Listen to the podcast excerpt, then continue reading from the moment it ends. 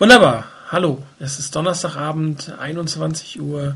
Nach einer Woche Pause ist hier wieder euer 49ers Fanzone Webradio. Ähm, vielleicht kann einer von euch, der uns hört, mal kurz tippen, dass er uns hört. Wie gesagt, ich, dadurch, dass wir aus einem Ersatzstudio heute senden, können wir keine Musik machen. Wir begrüßen euch zu einer zu einem Doubleheader-Sendung, Double-Feature-Sendung, wo wir zwei Spiele äh, im Rückblick haben. Und für, wie immer bei mir an meiner Seite sozusagen wenn es auch nur virtuell ist, aus der Schweiz, einem einer Chris. Hallo Chris. Guten Abend. Und äh, Morina90 Rainer. Hallo Rainer. Schönen guten Abend. Ja, ähm, zwei Wochen später, nach dem letzten Mal, zwei Siege weiter. Die nüchternen Zahlen sind eindeutig. Äh, die 49ers stehen 8 zu 1, haben die zweitbesten Rekord der NFC, die zweitbesten Rekord der gesamten NFL. Fünf Games Vorsprung in der eigenen Division. Die Magic Number ist 3. Und man hat, äh, so wie es aussieht, äh, gut zwei Spiele Vorsprung äh, für eine Bye Week. Und das nach dem zehnten Spieltag. Eine sehr beeindruckende Leistung. Aber ähm, wir wollen wie das Team prinzipiell von, von Spiel zu Spiel denken. Und weil wir von Spiel zu Spiel auch diese Sendung machen, gehen wir auch nochmal logischerweise ein bisschen auf das Redskins-Game ein. Und darum möchte ich äh, vielleicht dich bitten, Chris, nochmal kurz was zu sagen zum Redskins. Game, wie das, ähm, was ist dir da aufgefallen? Stärken, Schwächen der 49ers, warum war es vielleicht auch ein bisschen enger, als wir uns alle gewünscht hätten? Ähm, enger ist es wegen äh, Jim Harbaugh, ähm, denke ich. Er, das haben wir schon die ganze Saison eigentlich gesehen gegen Gegner, wo es nicht notwendig ist. Wie gesagt, Ausnahme des Buccaneers-Spiel, aber da ging es einfach zu einfach. Äh, gegen Gegner, wo es nicht notwendig ist, da machen die 49 nicht mehr als notwendig. Ähm, das, das Spiel hat sehr gut funktioniert. Man hat mit Gore ganz gute, äh, ein gutes Laufspiel aufgezogen. Alex Smith hat die kurzen Pässe ganz gut äh, geworfen. Kriegte für, von mir dafür die, das, die Beschreibung, er ist nicht der Pfeiler der Brücke, sondern die Laterne, ähm, so nach dem Motto, für den sicheren äh, Betrieb dieser Brücke 49ers ist das sehr wichtig. Ähm, aber er hatte wirklich seine ganz guten, äh, man sieht bei ihm die wirklich gute äh, Verbesserung. Es war die Pocket Presence, die wirklich super war. Es waren genaue Würfe auf kurzen Routen. Das Miller Play muss man ganz klar auch hervorheben. Das war ein super Wurf, das war ein super Read, ähm, aber auch ein sehr, sehr gutes Design des Plays. Ähm, die die Connection, vor allem auch mit Michael Crabtree auf diesen kurzen Routen, es waren kurze Outs, es waren äh, Stop Routes, Hitch Routes, die waren wirklich, die funktionierten und äh, von dem her, das, das sah wirklich ganz gut aus. Das Spiel hat er nicht tragen müssen. Es, es, es war so ein bisschen nicht ganz so stark, wie ich wie ich es mir erhofft habe, aber die Redskins äh, verglichen mit dem, was die Redskins in, äh, in Toronto gegen die Bills gezeigt haben, aber ganz so schlecht durfte man sie sich dann schon nicht vorstellen. Also sie können dann schon auch was. Die Defense, die hat äh, wieder ganz solide gespielt, hat nicht viele Chancen zugelassen. Ähm, irgendwann, glaube ich, im zweiten Viertel gab es dann mal irgendwie ein, ein, ein bisschen längeres Play, das, glaube ich, über 20 Yards ging. Vorhin ging nichts, äh, was wirklich viele Yards brachte. Ähm, ja, was kann man noch sagen? Äh, hat, man hatte ein bisschen Probleme mit den Runs über die Seite. Da hat konnte man nicht wirklich die, die Ecke zumachen, hat dann aber die Tackles sehr gut gemacht. Und ja, wirklich Gefahr gelaufen ist man nie, das Spiel aus der Hand zu geben. Und deshalb hat Jim Harbour eigentlich auch nicht mehr ge gemacht, als notwendig ist, zumal man eigentlich der Defense durchwegs vertrauen konnte, bis auf den letzten Drive, der dann auch noch zum Touchdown geführt hat, hatten die Redskins eigentlich nie wirklich was gezeigt nie, waren, kam nie wirklich in, in Scoring Range.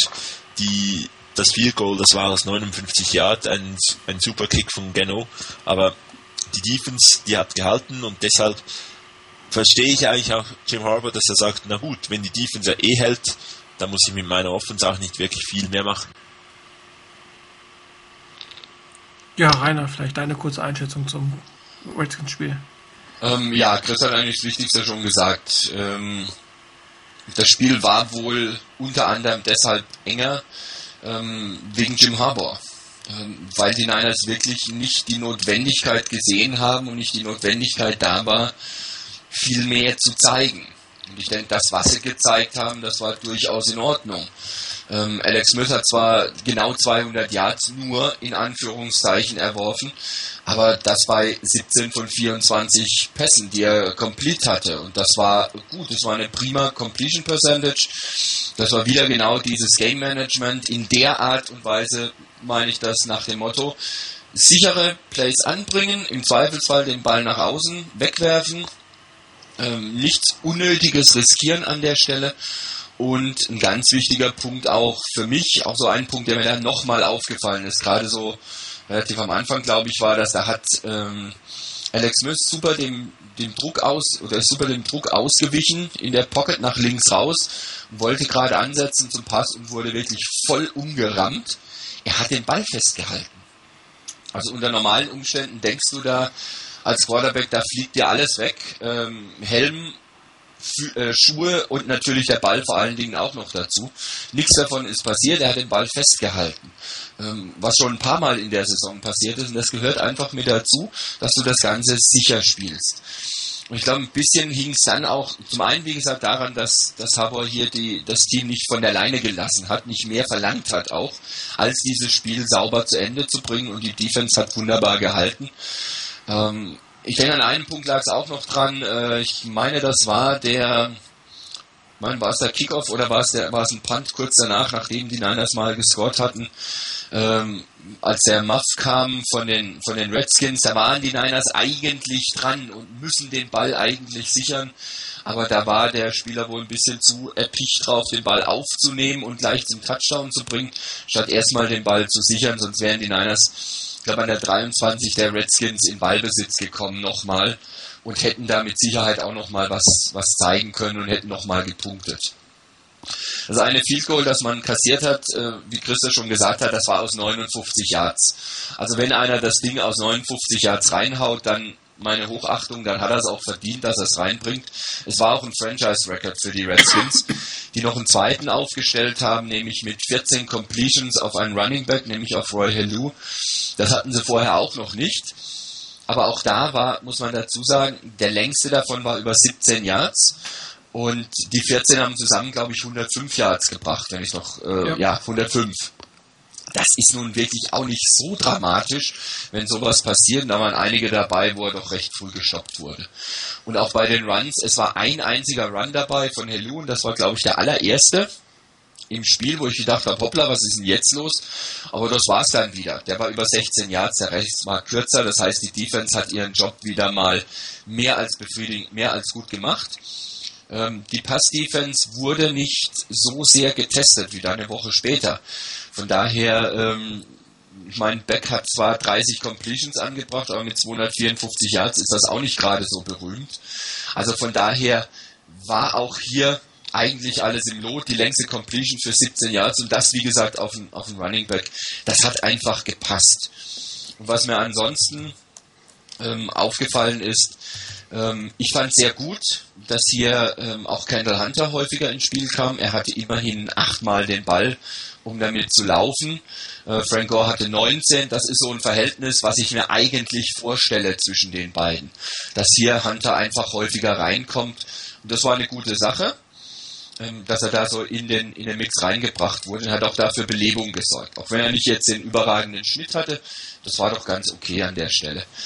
Ähm, und ansonsten fiel mir auf, dass die Niners zumindest dann größere Schwierigkeiten in der Passverteidigung hatten, wenn fünf oder gar sechs Mann im Passrush waren. Das war nicht oft, aber das waren eigentlich immer gute Situationen, gute Szenen, bei denen die, die Redskins dann mal Pässe angebracht haben, auch mal für ein paar Yards mehr wenigstens. Ähm, da hat sich dann auch wieder gezeigt, auch wieder im Spiel gegen die Giants, dass die Niners da anfällig sind. Also sie müssen mit drei, vier Mann im Pass Rush arbeiten, dann hält das Ganze auch ganz gut. Und dann fand ich noch, und das so zum Abschluss, ähm, ich habe das zum ersten Mal gesehen. Ich weiß nicht, ob einer von euch das vorher schon mal irgendwann in irgendeinem NFL-Spiel gesehen hat oder in sonst einem Spiel gesehen hat. Aber ich habe zum ersten Mal gesehen, dass ein Spieler bei dem, beim Kickoff Return Team bei einem Onside Kick den Arm hebt, zum Fair Catch zu winken. habe ich meinen Lebtag noch nicht gesehen. Ich glaube, es gab sogar eine Strafe gegen die Niners, weil es nicht erlaubt wäre. Oder was ist, genau, ist illegal Fair Catch. Mhm. Ja, also ähm, ich fand's großartig. Ich meine, er hat den Ball festgehalten, dafür hat er sich einmal den Ball klauen lassen. Hätte nicht sein müssen. Und ähm, es war auch ein Touchdown-Pass, der eigentlich, oder ein, zumindest ein Pass, der in die Nähe eines Touchdowns geführt hätte, ähm, den Vernon Davis hat fallen lassen. Das sind auch so Punkte, die auch ein bisschen verhindert haben, dass die Niners mehr Punkte gemacht haben. Dort, wo die Chance da war, haben sie die Chance auch mal durchaus mal gesucht. Siehe Ball auf, auf Davis und dann fällt der Ball runter.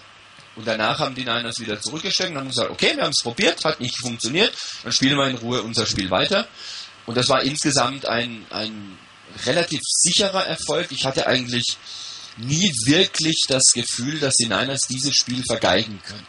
Das ganze Spiel über eigentlich, nachdem sich das ein bisschen sortiert hatte, habe ich eigentlich gedacht, okay, die Niners haben irgendwann mal ihren Vorsprung dann spätestens, als sie den mal rausgespielt hatten, war mir eigentlich klar, das Ding wird gewonnen. Da passiert nichts mehr, da brennt nichts an. Und letztendlich war es so. Ein ordentlich und sauber und ruhig und routiniert nach Hause gebrachter Sieg. Prima Sache. Ja, ähm, ich äh, habe ja gesehen, dass äh, am Ende des Spiels äh, Frederik Soft nochmal im Game Thread einen Kommentar hinterlassen hat, dass man ihn in der Ecke äh, des Redskins Parks gerade beim letzten Touchdown sehen konnte. Meiner Meinung nach ist nicht unbedingt nur Jim Harbaugh schuld, sondern es war ein, ein Spiel, in dem die 49ers äh, Receiver nicht ihren allerbesten Tag hatten oder nicht ihre besten Hand Sonntagshandschuhe getragen haben. Es sind doch einige Bälle übelst fallen gelassen. Ich hatte da einiges im Fotostream vorbereitet, habe das jetzt, mache das jetzt aber nicht nochmal. Ähm, ich kann ein paar Sachen aus dem Kopf bringen. Das eine war Frank Gore, der ähm, bei einem Pass in die Mitte nach fünf Yards hätte er den Pass gefangen, da ging zehn Yards durch die Luft, dem ist er einfach durch die Hände gerutscht. Das wäre mindestens ein 15 Yard Gain gewesen, da war keine Sau. Du hast äh, Vernon Davis schon angesprochen, der einen äh, langen Ball hat fallen lassen, der vermutlich zum Touchdown getragen wurde. Es gab einen Pass, äh, auf dem, bei dem ähm, Brandon Edwards auf der Linie stand, als er ihn gefangen hat. Also er stand schon drauf. Er ist nicht raufgetreten, sondern er stand die ganze Zeit auf der Linie und hat den Ball dort gefangen. Ähm, Michael Crabtree hat einen Ball fallen lassen, der, der war zwar ganz gut gecovert, den hätte man aber definitiv fangen können. Also es war ein, ein Spiel ähm, mit sehr vielen Fehlern äh, von den 49ers. Also wirklich sloppy Play, wie man so schön sagt. Und ähm, auch der letzte Touchdown-Drive, der war einfach nicht nötig. Da hat man vielleicht ein bisschen zu ruhig oder zu locker angehen lassen.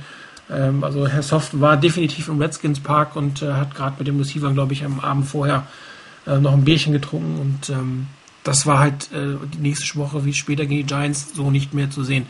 Und das ist halt auch die, momentan sehe ich die Gefahr, auch in, in der Art und Weise, wie Jim Harbaugh spielen lässt, dass er vielleicht gegen die äh, nicht so guten Gegner doch einen Tick zu wenig macht. Also einen Touchdown oder vielleicht zehn Punkte mehr tun es auch, das wäre vielleicht auch nicht schlecht. Dass, dass Fehler, die immer mal passieren können, man sieht es ja an der Interception äh, letztes Wochenende, wo Ted Ginn den Ball hat einfach die Hände rutschen lassen, da kannst du nichts für. Wenn das fünf Yard vor der Endzone passiert, hast du einen Pick Six, ohne dass du irgendwie wirklich dem, dem Quarterback die Schuld geben kannst. Äh, das ist also ein sehr riskantes Spiel, was er da treibt, um es mal auszudrücken.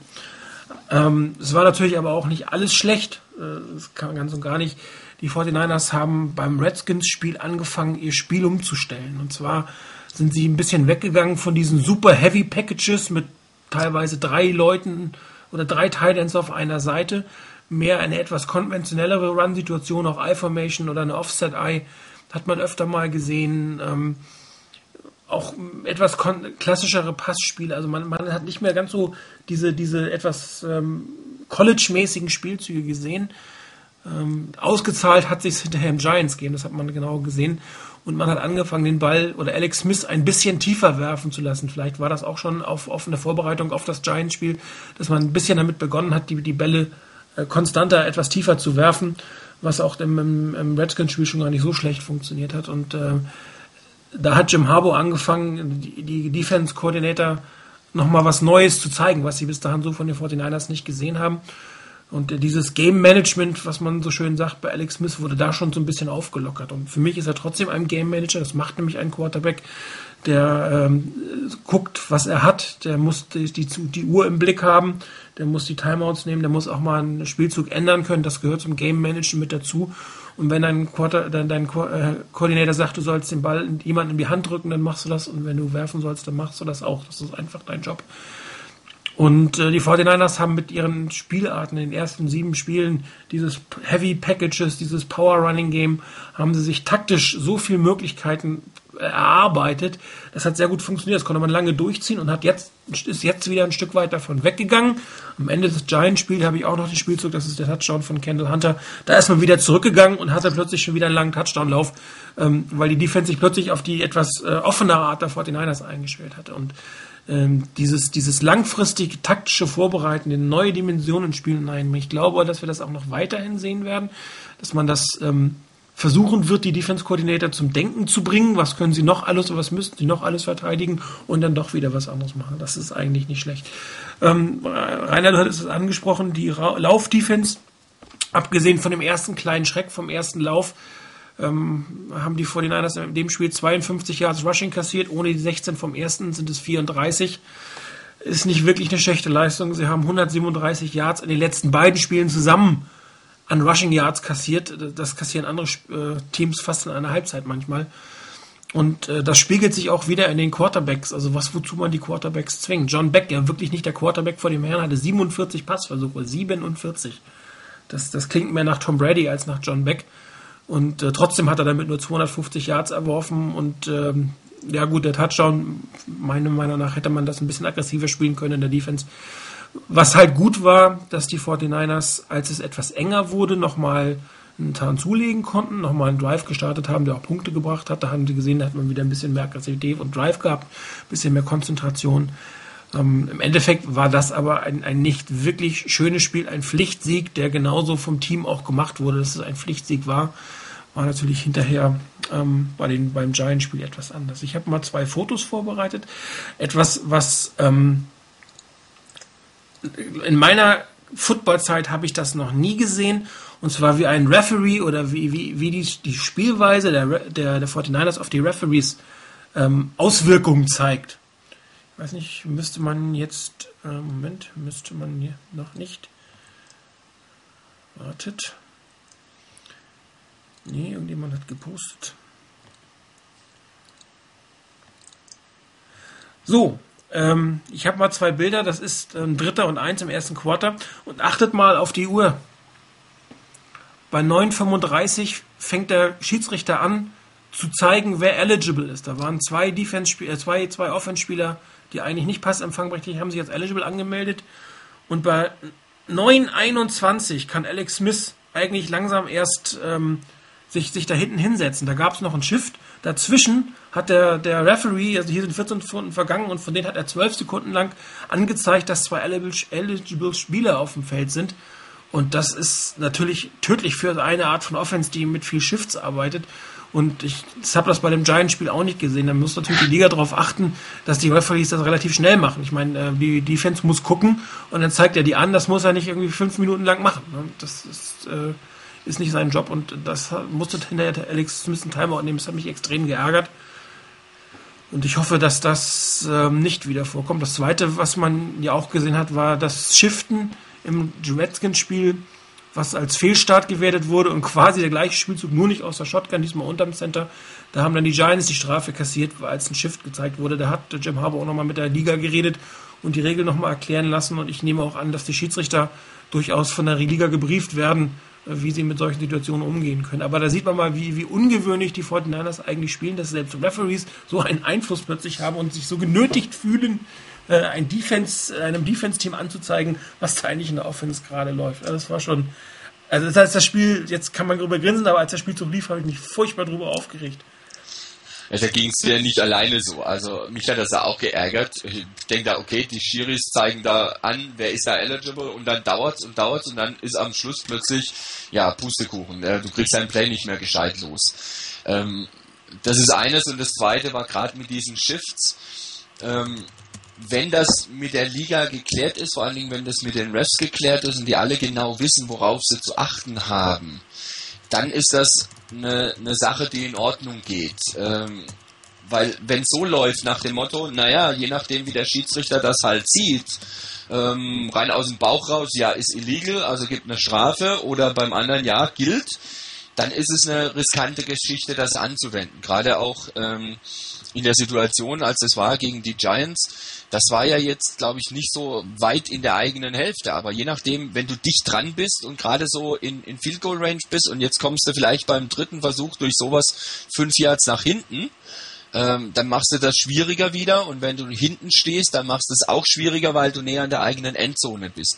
Von daher, wenn das über die Liga und über die Schiedsrichter sauber läuft, dass denen nochmal klar gemacht wird, was, was Sache ist und die Niners das dann auch so umsetzen. Nicht, dass sie plötzlich was völlig anderes wieder, was eh wieder keiner kapiert, ähm, spielen. Dann habe ich kein Problem damit. Dann ist das ein, ein, legitimes Mittel und dann ist es ein gutes Mittel, weil der Gegner muss sich auf so Dinge erstmal einstellen. Ich meine, das merkst du genau. Ähm, Tom Coughlin ist ja schier ausgeflippt, als das äh, gegen sein Team ging bei der, bei der Strafe. Und auf der anderen Seite war Harbour völlig außer sich nach dem Motto, das gibt's doch gar nicht. Wir haben letzte Woche sowas gemacht, jetzt wird's abgepfiffen. Ähm, letzte Woche wurde es nicht abgepfiffen. Ähm, daran siehst du, dass eine gewisse Unsicherheit einfach da ist, nach dem Motto, da hat ein Team jetzt ein Element im Spiel drin, was so in der Form anscheinend in der letzten Zeit nicht wirklich vorkam und wenn dann vielleicht einmal, dann haben es die Teams wohl eingestellt ähm, das zeigt für mich so ein bisschen den Charakter, den auch, den auch Harbour und seine Coaches haben. Dass sie was Neues probieren wollen, was anderes reinbringen wollen. Und du hast vorhin schon gesagt, den Gegner auch zum Nachdenken bringen. Ich meine, du musst bei solchen Geschichten halt dann wirklich deinen Jungs sagen, hört zu, das passiert bei denen, macht langsam. Bewegt euch nicht zu schnell, sonst kassieren wir die fünf Yards. Naja, vielleicht bleiben sie dann noch so ein, ein, ein Tick länger in ihrer Position, wenn der Snap dann tatsächlich erfolgt, weil sie einfach drauf getrimmt sind, nicht zu schnell dann loszugehen. Vielleicht kriegst du die auch dahin. Das ist so ein Spielchen, das dann über, über Wochen hinweg auch aufgebaut wird. Und für mich, wie gesagt, ein Zeichen dafür, dass, dass Harbour und seine Coaches sich wirklich sehr, sehr intensiv Gedanken machen, in welchen, mit welchen, ich möchte nicht sagen Tricks, aber mit welchen Methoden ähm, sie ihrem Team auch weiterhelfen können ihr Team auch in eine bessere Position bringen können. Das geht manchmal schief, siehe Redskins, aber ähm, das kann auch sehr, sehr gut gehen, siehe Giants wählen. Musst die Regeln halt lesen können, ne? Und dann müsst ihr auch entsprechend ja. ausgelegt werden. Ja, ähm, Jim Schwartz würde oder Jim Schwartz würde jetzt sagen, äh, know the rules, ne? Und ja. dann hat er am Schluss wahrscheinlich hätte hätte ähm, Harbour gesagt, ja, ich weiß die, aber deine Spieler nicht. Ne? Genau.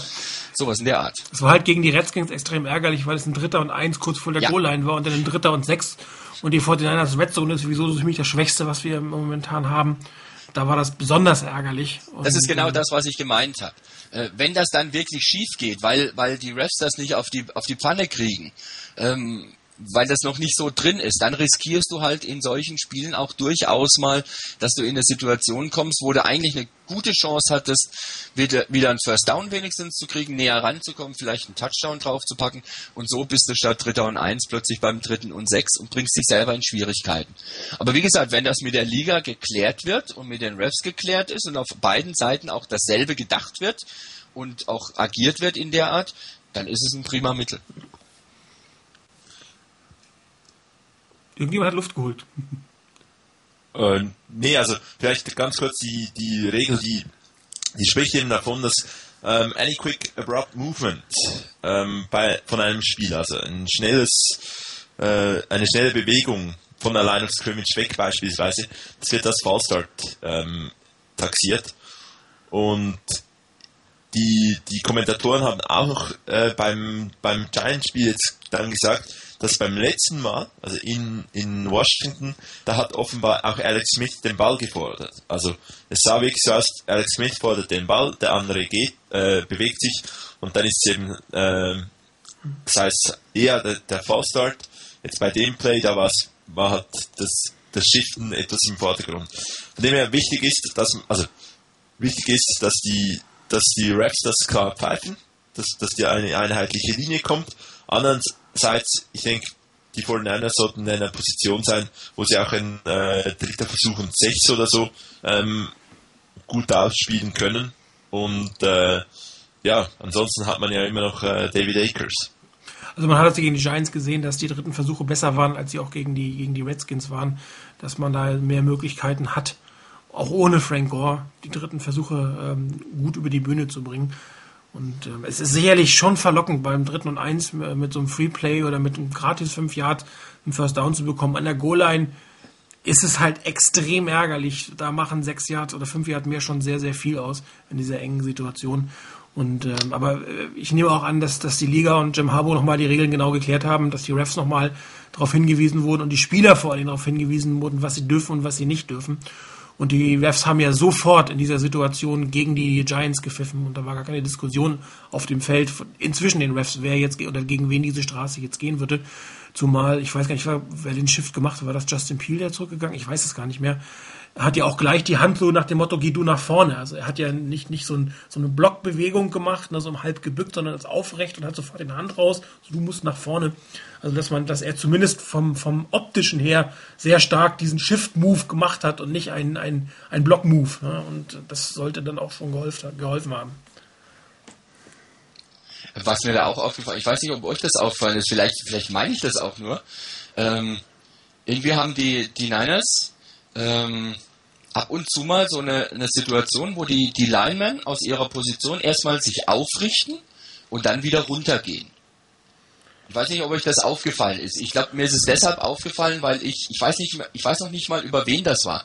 Aber ähm, weil ich letztens irgendwann mal auf NFL Network ähm, Football Live, ich frage mich nicht mehr wer, irgendein Coach, der genau das von seinen Spielern, von seinen Linemen gefordert hat. Dass sie runtergehen, und dann haben die sich alle aufgerichtet nochmal. Mhm. Und in dem Moment, in dem die sich aufgerichtet haben, haben die, haben die Running Backs ihre Position verändert. Und dann sind sie nach unten gegangen und dadurch, dass sie ein bisschen so abgedeckt waren, konnte die Defense im ersten Moment nicht erkennen, was Sache ist. Und dann plötzlich, oh, die stehen anders. Und als die wieder runtergingen und dann kam eben der Snap irgendwann. Mhm. Ähm, also mir ist es jetzt aufgefallen, so, so ein paar Situationen gab es, wo die, wo die, die Linemen, also ohne Center glaube ich, aber der Rest einfach mal sich aufgerichtet hat und dann wieder runtergegangen sind. Ähm, das fiel mir auch auf, hat äh, meistens zu tun, dass die 49ers sehr oft mit zwei äh, Plays in Huddle gehen. Ähm, es gab ja, glaube ich, irgendwo habe ich die Frage auch mal auf dem Forum gelesen, was das äh, die Fallstar-Bewegung quasi von Alex Smith vor dem Snap bedeutet. Ähm, nach Informationen von Matt Mayoko, und das kann ich mir kann ich ganz gut nachvollziehen, heißt es Rolling with the Play, also dass man zwei Plays angesagt hat. Und wenn er das erste will, dann rollt er mit den Armen. Und äh, wenn er das zweite will, das angesagt ist, dann kommt der Kill Call. Dann macht er so ein Incomplete-Zeichen, macht er dann. Dann macht er so die Hände auseinander, hat man gesehen. Genau, so ähnlich. Ja.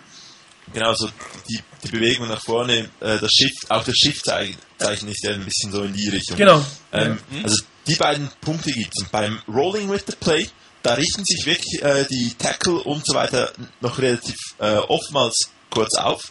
Und ich weiß nicht, ob die wirklich dann auch nochmals nachschauen, welches Zeichen er dann macht.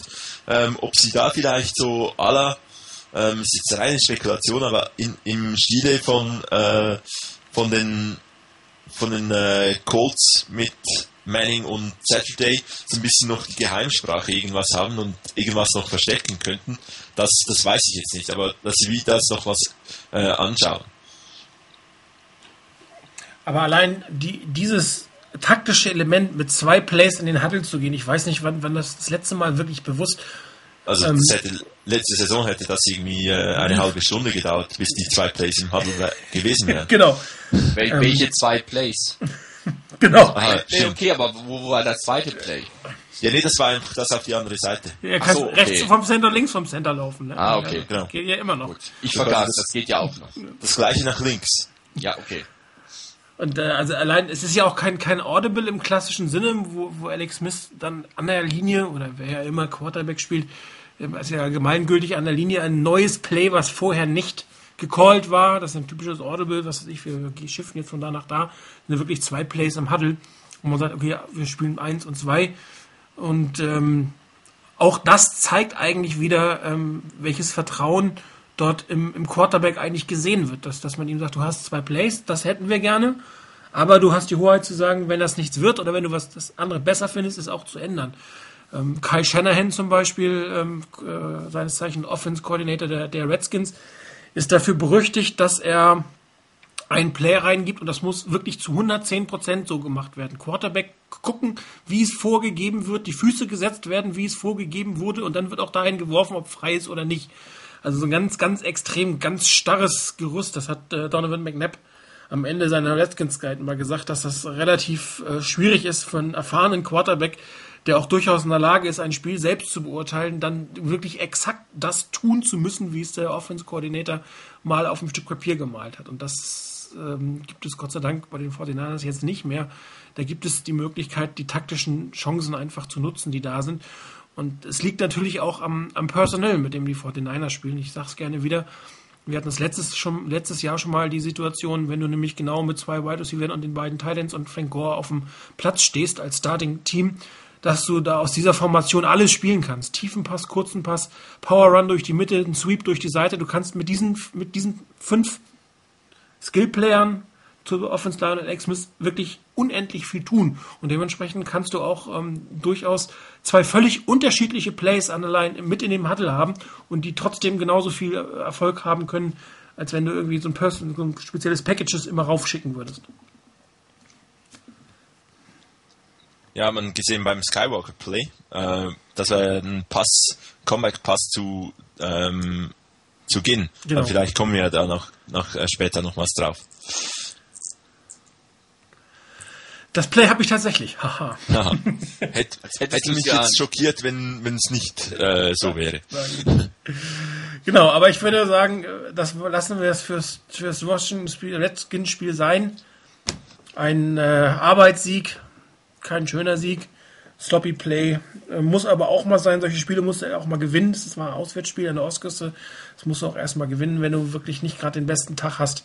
Fortinanders haben es gewonnen und ähm, haben ihren alten Offense-Koordinator in eine ganz schöne Krise gestürzt in Washington und äh, können sich jetzt neuen Aufgaben oder haben sich dann neuen Aufgaben zugewandt und äh, diese Aufgabe war natürlich deutlich, deutlich schwieriger. Äh, die Giants kamen von einem meiner Meinung nach unerwarteten Comeback-Sieg aus New England zurück. Patriots sind vielleicht nicht mehr ganz die Dynastie, die sie mal waren, aber sie haben eine Woche später die, die Jets vom Platz gefegt. Äh, das war nicht mehr feierlich. Und die Giants selber haben es wieder geschafft, die, die Patriots zu schlagen und wieder Eli Manning am Ende des Spiels nochmal einen, einen uh, ungewöhnlichen Touchdown-Pass oder einen nicht alltäglichen Touchdown-Pass geworfen. Und uh, die, die Giants kamen natürlich mit diesem ähm, überschwänglichen Gefühl dieses Auswärtssieges äh, an die Westküste, ein schöne warme San Francisco. Man hatte ja auch kurz während des Spiels ähm, die Szenen aus der Kabine gesehen, wo man äh, Tom Coughlin auf den Schultern hatte, dem das gar nicht so wirklich recht war, aber man hat gesehen, das, das war ein motiviertes Team, ein, ein Team, was auch wirklich gefährlich ist. Man hat es auch im Candlestick Park gesehen, dass das ein gefährliches Team ist. Und sie kamen rein und ähm, hatten eigentlich auch nicht, also sie waren nicht chancenlos, aber sie waren äh, definitiv auf einem relativ schlechten Posten. Wobei, Rainer, du hattest es ja auch geschrieben, wenn das Spiel, ich glaube, du warst das, ne? wenn das Spiel in New York gewesen wäre, hätte es auch andersrum ausgehen können. Ähm, weiß ich gar nicht, aber es könnte von mir sein. Ich, ich glaube nicht, dass ich es geschrieben habe, ich glaube, es hat jemand anderes geschrieben, aber ähm, äh, ja, ich hätte es auch schreiben können, auf jeden Fall. Ja, dann machen wir gleich weiter zum Spiel. Ach, das auch noch. Okay, ähm, ja, also das war so ein Spiel, ähm, das denke ich nicht nur bei, bei manchen Fans, die ja eher vielleicht sowieso der Meinung waren, die Niners sind jetzt schon äh, das Team, das den Super Bowl holen wird, ähm, sondern auch bei Kommentatoren und bei Kritikern äh, so einige Zweifel ausgeräumt hat. Äh, oder zumindest sehr klein werden hat lassen. Ich habe auf NFL Network irgendwann diese Woche eine Sendung gesehen.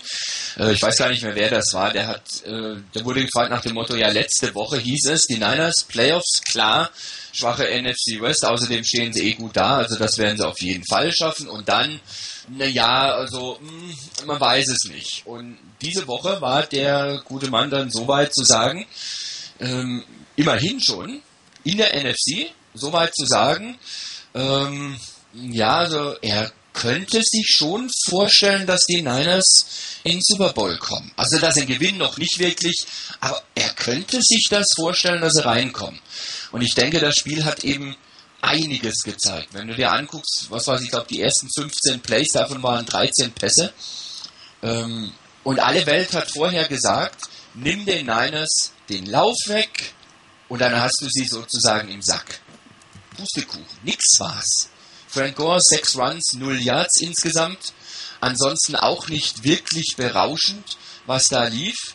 Ähm, wenn du anguckst, Kendall Hunter, okay, 40 Yards, Smith 27 und, und Dixon nochmal 10 Yards drauf. Das sind 77 Yards Rushing für ein Team, bei dem allein ein Spieler in den letzten fünf Spielen jeweils mindestens 100 oder 125 Yards gelaufen ist. Und dann zusammen gerade mal 77. Das ist eigentlich ziemlich erbärmlich. Ähm, und was passiert? Alex Smith kommt raus und wirft. Und er wirft gut. Er wirft zu First Downs. Er wirft, er wirft Touchdown. Und die eine Interception, na meine Güte, da konnte er nun wirklich beim besten Willen nichts dazu. Wenn die ihm jemand ankreiden will nach dem Motto, er hat vielleicht den Ball zu stark rotieren lassen oder sonst was, na bitteschön. Aber ähm, da kann er beim besten Willen nichts dazu. Und das für mich wieder so ein Zeichen, dass die Coaches sich echt mit allem Möglichen auseinandergesetzt haben und vielleicht auch deshalb gegen die Redskins nicht so viel aufgedreht haben und gesagt haben, wir fahren das ein bisschen langsamer, ein bisschen runterfahren mit der ganzen Geschichte, nicht zu viel machen. Und jetzt kommen wir raus mit einem Gameplan, den der Gegner uns garantiert nicht zutraut. Ich glaube nicht, dass die Giants damit gerechnet haben, dass die Niners so oft werfen am Anfang. Ganz sicher nicht. Und dann noch so, dass die Pässe ankommen. Und von der Offense her fand ich das ein, ein höchst interessantes Spiel, das zu sehen, dass die Niners auch anders spielen können als das Laufspiel und zwischendrin die Pässe eingestreut, sondern sie wirklich auch über den Pass nach vorne kommen können. Und dass Alex Smith das Team weitertragen kann bis dahin. Und das war eine, war eine gute Sache dabei. Insgesamt ähm, finde ich, war in dem Spiel, äh, das eigentlich für mich so ein bisschen zwiespältig anfing ähm, am Schluss so, finde ich die Phase Ende des dritten, Anfang des vierten Quarters, das war für mich so die entscheidende Phase, wo das Spiel auf, auf die Seiten der Niners lief. Ähm, am Anfang kamen die Giants raus, haben zwei Drives gehabt, die ersten beiden Drives mit jeweils mindestens 13 Plays. Ich glaube, der erste war noch ein bisschen länger. Ähm, aber sie machen nur sechs Punkte draus. Also die Niners haben gehalten, haben nicht die Touchdowns zugelassen, weil mit, mit zwei Touchdowns in den ersten beiden Drives wäre es extrem schwer geworden. Dann weiß ich nicht, ob die Niners das gedreht hätten. Aber sie haben nur zwei Field Goals zugelassen. Mehr ist nicht passiert. Die haben zwar ihrerseits auch keine Touchdowns gemacht, aber sie haben den Gegner beim niedrigen Punktewert gelassen. Sie haben ein, ein Team, das durchaus viel mehr Punkte produzieren kann, unten gehalten auf einem Stand von, von 20 Punkten insgesamt. Und das war ein sehr, sehr wichtiger Punkt. Und für mich war so entscheidend, so wie eben schon gesagt, so Ende drittes, Anfang viertes Quarter. Da war bei einem dritten Down ähm, der Druck auf Manning so, dass er nach außen ausweichen musste. Er hatte dann eigentlich Victor Cruz völlig frei und hat es nicht geschafft, ihm den Ball hinzuspielen in die, in die Finger, sondern hat ihm den vor die Füße gespielt. Es gab einen, einen Fourth Down. Daraus kam dann der Punch, der an der Mittellinie schon rausging also die Niners in gute Feldposition gebracht hat. Ähm, dann kam die Geschichte mit, mit Vernon Davis, das war gerade so das Ende dann des Quarters, das dann kam. Dann kam der Touchdown auf Davis. Und dann beim zweiten Play nach diesem Touchdown, nach dem Kickoff, gab es dann die Interception von Manning und dann dieser gleich im ersten Play dabei, der 17 Jahre Touchdown Run von Kendall Hunter. Und das hat das Ganze erstmal schwingen lassen, umschwingen lassen auf die Seite der Niners. Ich habe noch ein bisschen dran gezweifelt, ob die Niners das nach Hause bringen, als die, als die Giants dann doch relativ gut marschiert sind, ihren Touchdown gemacht haben. Das ging mir zu schnell. Auch beim letzten Drive waren sie eigentlich gut unterwegs, Fourth Downs verwertet und da hat man schon ein bisschen so ja, Kribbeln bekommen. Vor allen Dingen, ähm, die Giants haben in dem Moment, als sie auf den tiefen Pass gesetzt haben, die Secondary der Niners äh, doch recht alt aussehen lassen. Also das war schon ein bisschen erschreckend, was da passiert ist. Da war ein, ein Carlos Rogers, der zwei Interceptions fängt, aber ansonsten, wie ich finde, nicht wirklich gut aussah. Da war ein Caliber, der überlaufen wird von Manningham, der den Ball durch die Finger rutschen lässt. Das wäre ein Touchdown geworden oder zumindest ein First and Goal an der 1 oder 2. Und ein, ein Victor Cruz auch einmal relativ frei, lässt den Ball fangen, wo ich mir schon klar war, das ist ein klares First Down und mehr, lässt er den Ball fallen. Und einmal, als er Rogers geschlagen hatte an der Sideline, ähm, da war er eigentlich auch vorbei und war einfach nur durch, durch die Geschwindigkeit, die er hatte und durch die Bewegung, die er hatte, ähm, nicht in der Lage, in Bounds zu bleiben. Aber ansonsten, wenn er das noch schafft, wenn das Ganze einen halben Meter weiter im Feld passiert, ist das ein Touchdown. Und da muss ich sagen, da haben die Niners auch ein, Stück weit wirklich Glück gehabt. Sie haben sich verdient, weil sie immer dran geblieben sind, immer dagegen gehalten haben. Aber ähm, es war ein Punkt, wo man sagen muss, da haben die Niners auch Glück gehabt dabei, bei der Geschichte, dass das nicht schiefgegangen ist. Sie haben es nach Hause gebracht, sie haben einiges gezeigt, was vorher, sie haben einiges gezeigt, was vorher keiner von ihnen erwartet hat. Das war auch wieder gut. Ich denke auch gerade perspektivisch auf die nächsten Spiele dass man hier sieht, oh Moment mal, die Niners sind nicht das eindimensionale Team. Es reicht nicht, wenn ich den Niners den Lauf wegnehme. Da können sie mich plötzlich sogar mit dem Pass schlagen. Und das kann viel, viel wert sein. Und ähm, ich hoffe, dass die Niners da weitermachen, dass sie vor allen Dingen an ihrer Schwäche arbeiten, hinten in der Secondary, denn diese Schwäche ist noch nicht wirklich ausgeräumt. Ja, deine Einschätzung, Chris. Ähm, ja, Rainer hat es eigentlich ganz gut gesagt. Die Niners haben ein ganz, ganz äh, gutes Spiel gezeigt ähm, und vom Beginn weg gleich mal einen anderen Ansatz gewählt als sonst. Man hat nicht versucht, langsam locker ins Spiel zu kommen, bisschen Runs, wenn man halt am Anfang nur, nur irgendwie fünf Plays hat, dann punten muss, geht das, sondern man ging gleich hin und sagte sich so und Alex, da hast du den Ball und schmeißt das Ding mal. Und da waren wirklich echt, echt tolle Würfe dabei. Ähm, ich habe da mal meinem Bruder schreiben müssen, ganz kleine Anmerkung, hey, ihr könnt den Ball übrigens auch werfen. Der war Broncos-Fan, ähm, oder? genau. Ähm, habe ich mal gesagt, so, äh, schau doch mal unser Spiel, da wird der Ball auch geworfen. Das darf man heute auch. Ähm, und Alex hatte wirklich äh, von der Technik her und von den Würfen, äh, es gab da den einen Crossing, die Crossing Pattern äh, oder Deep In auf, auf äh, Michael Crabtree. Ähm, Crabtree, genau, war das. Äh, wunderbarer Wurf, genau ins Fenster. Da waren irgendwie zwar nicht ganz so eng wie bei einem Wurf auf Edwards, waren vier Giants-Spieler rundherum. Der Ball kam absolut perfekt. Ähm, Alex hat den Freeplay gesehen, absolut erste Sahne. Ähm, er führt, er macht, hat die Pocket Presence, er wuselt sich da irgendwie noch raus und ähm, ist dann so fokussiert und sieht irgendwas, was er machen kann. Das heißt, da zu laufen, glaube ich, kurz vor dem vor der dummen Interception, da hat er einen super Run. Das waren, glaube ich, irgendwie äh, 20 Jahre oder so. Auf jeden Fall wirklich ein ganz, ganz äh, gutes Play, wo er sich, wo er das Play ähm, dann selber noch macht, als es nicht, als das andere nicht funktioniert. Ähm, die Defense, die hat ganz solide gespielt, aber gegen ein wirklich gutes Team, ein Team, das viel machen kann. In der Coverage, da, da funktioniert es nicht so gut und ich glaube, es war so ein bisschen das Problem. Eli Manning hat am, zu Beginn, und da war ich wirklich ähm, extrem äh, beeindruckt, es war ein Riesentempo, das der hatte.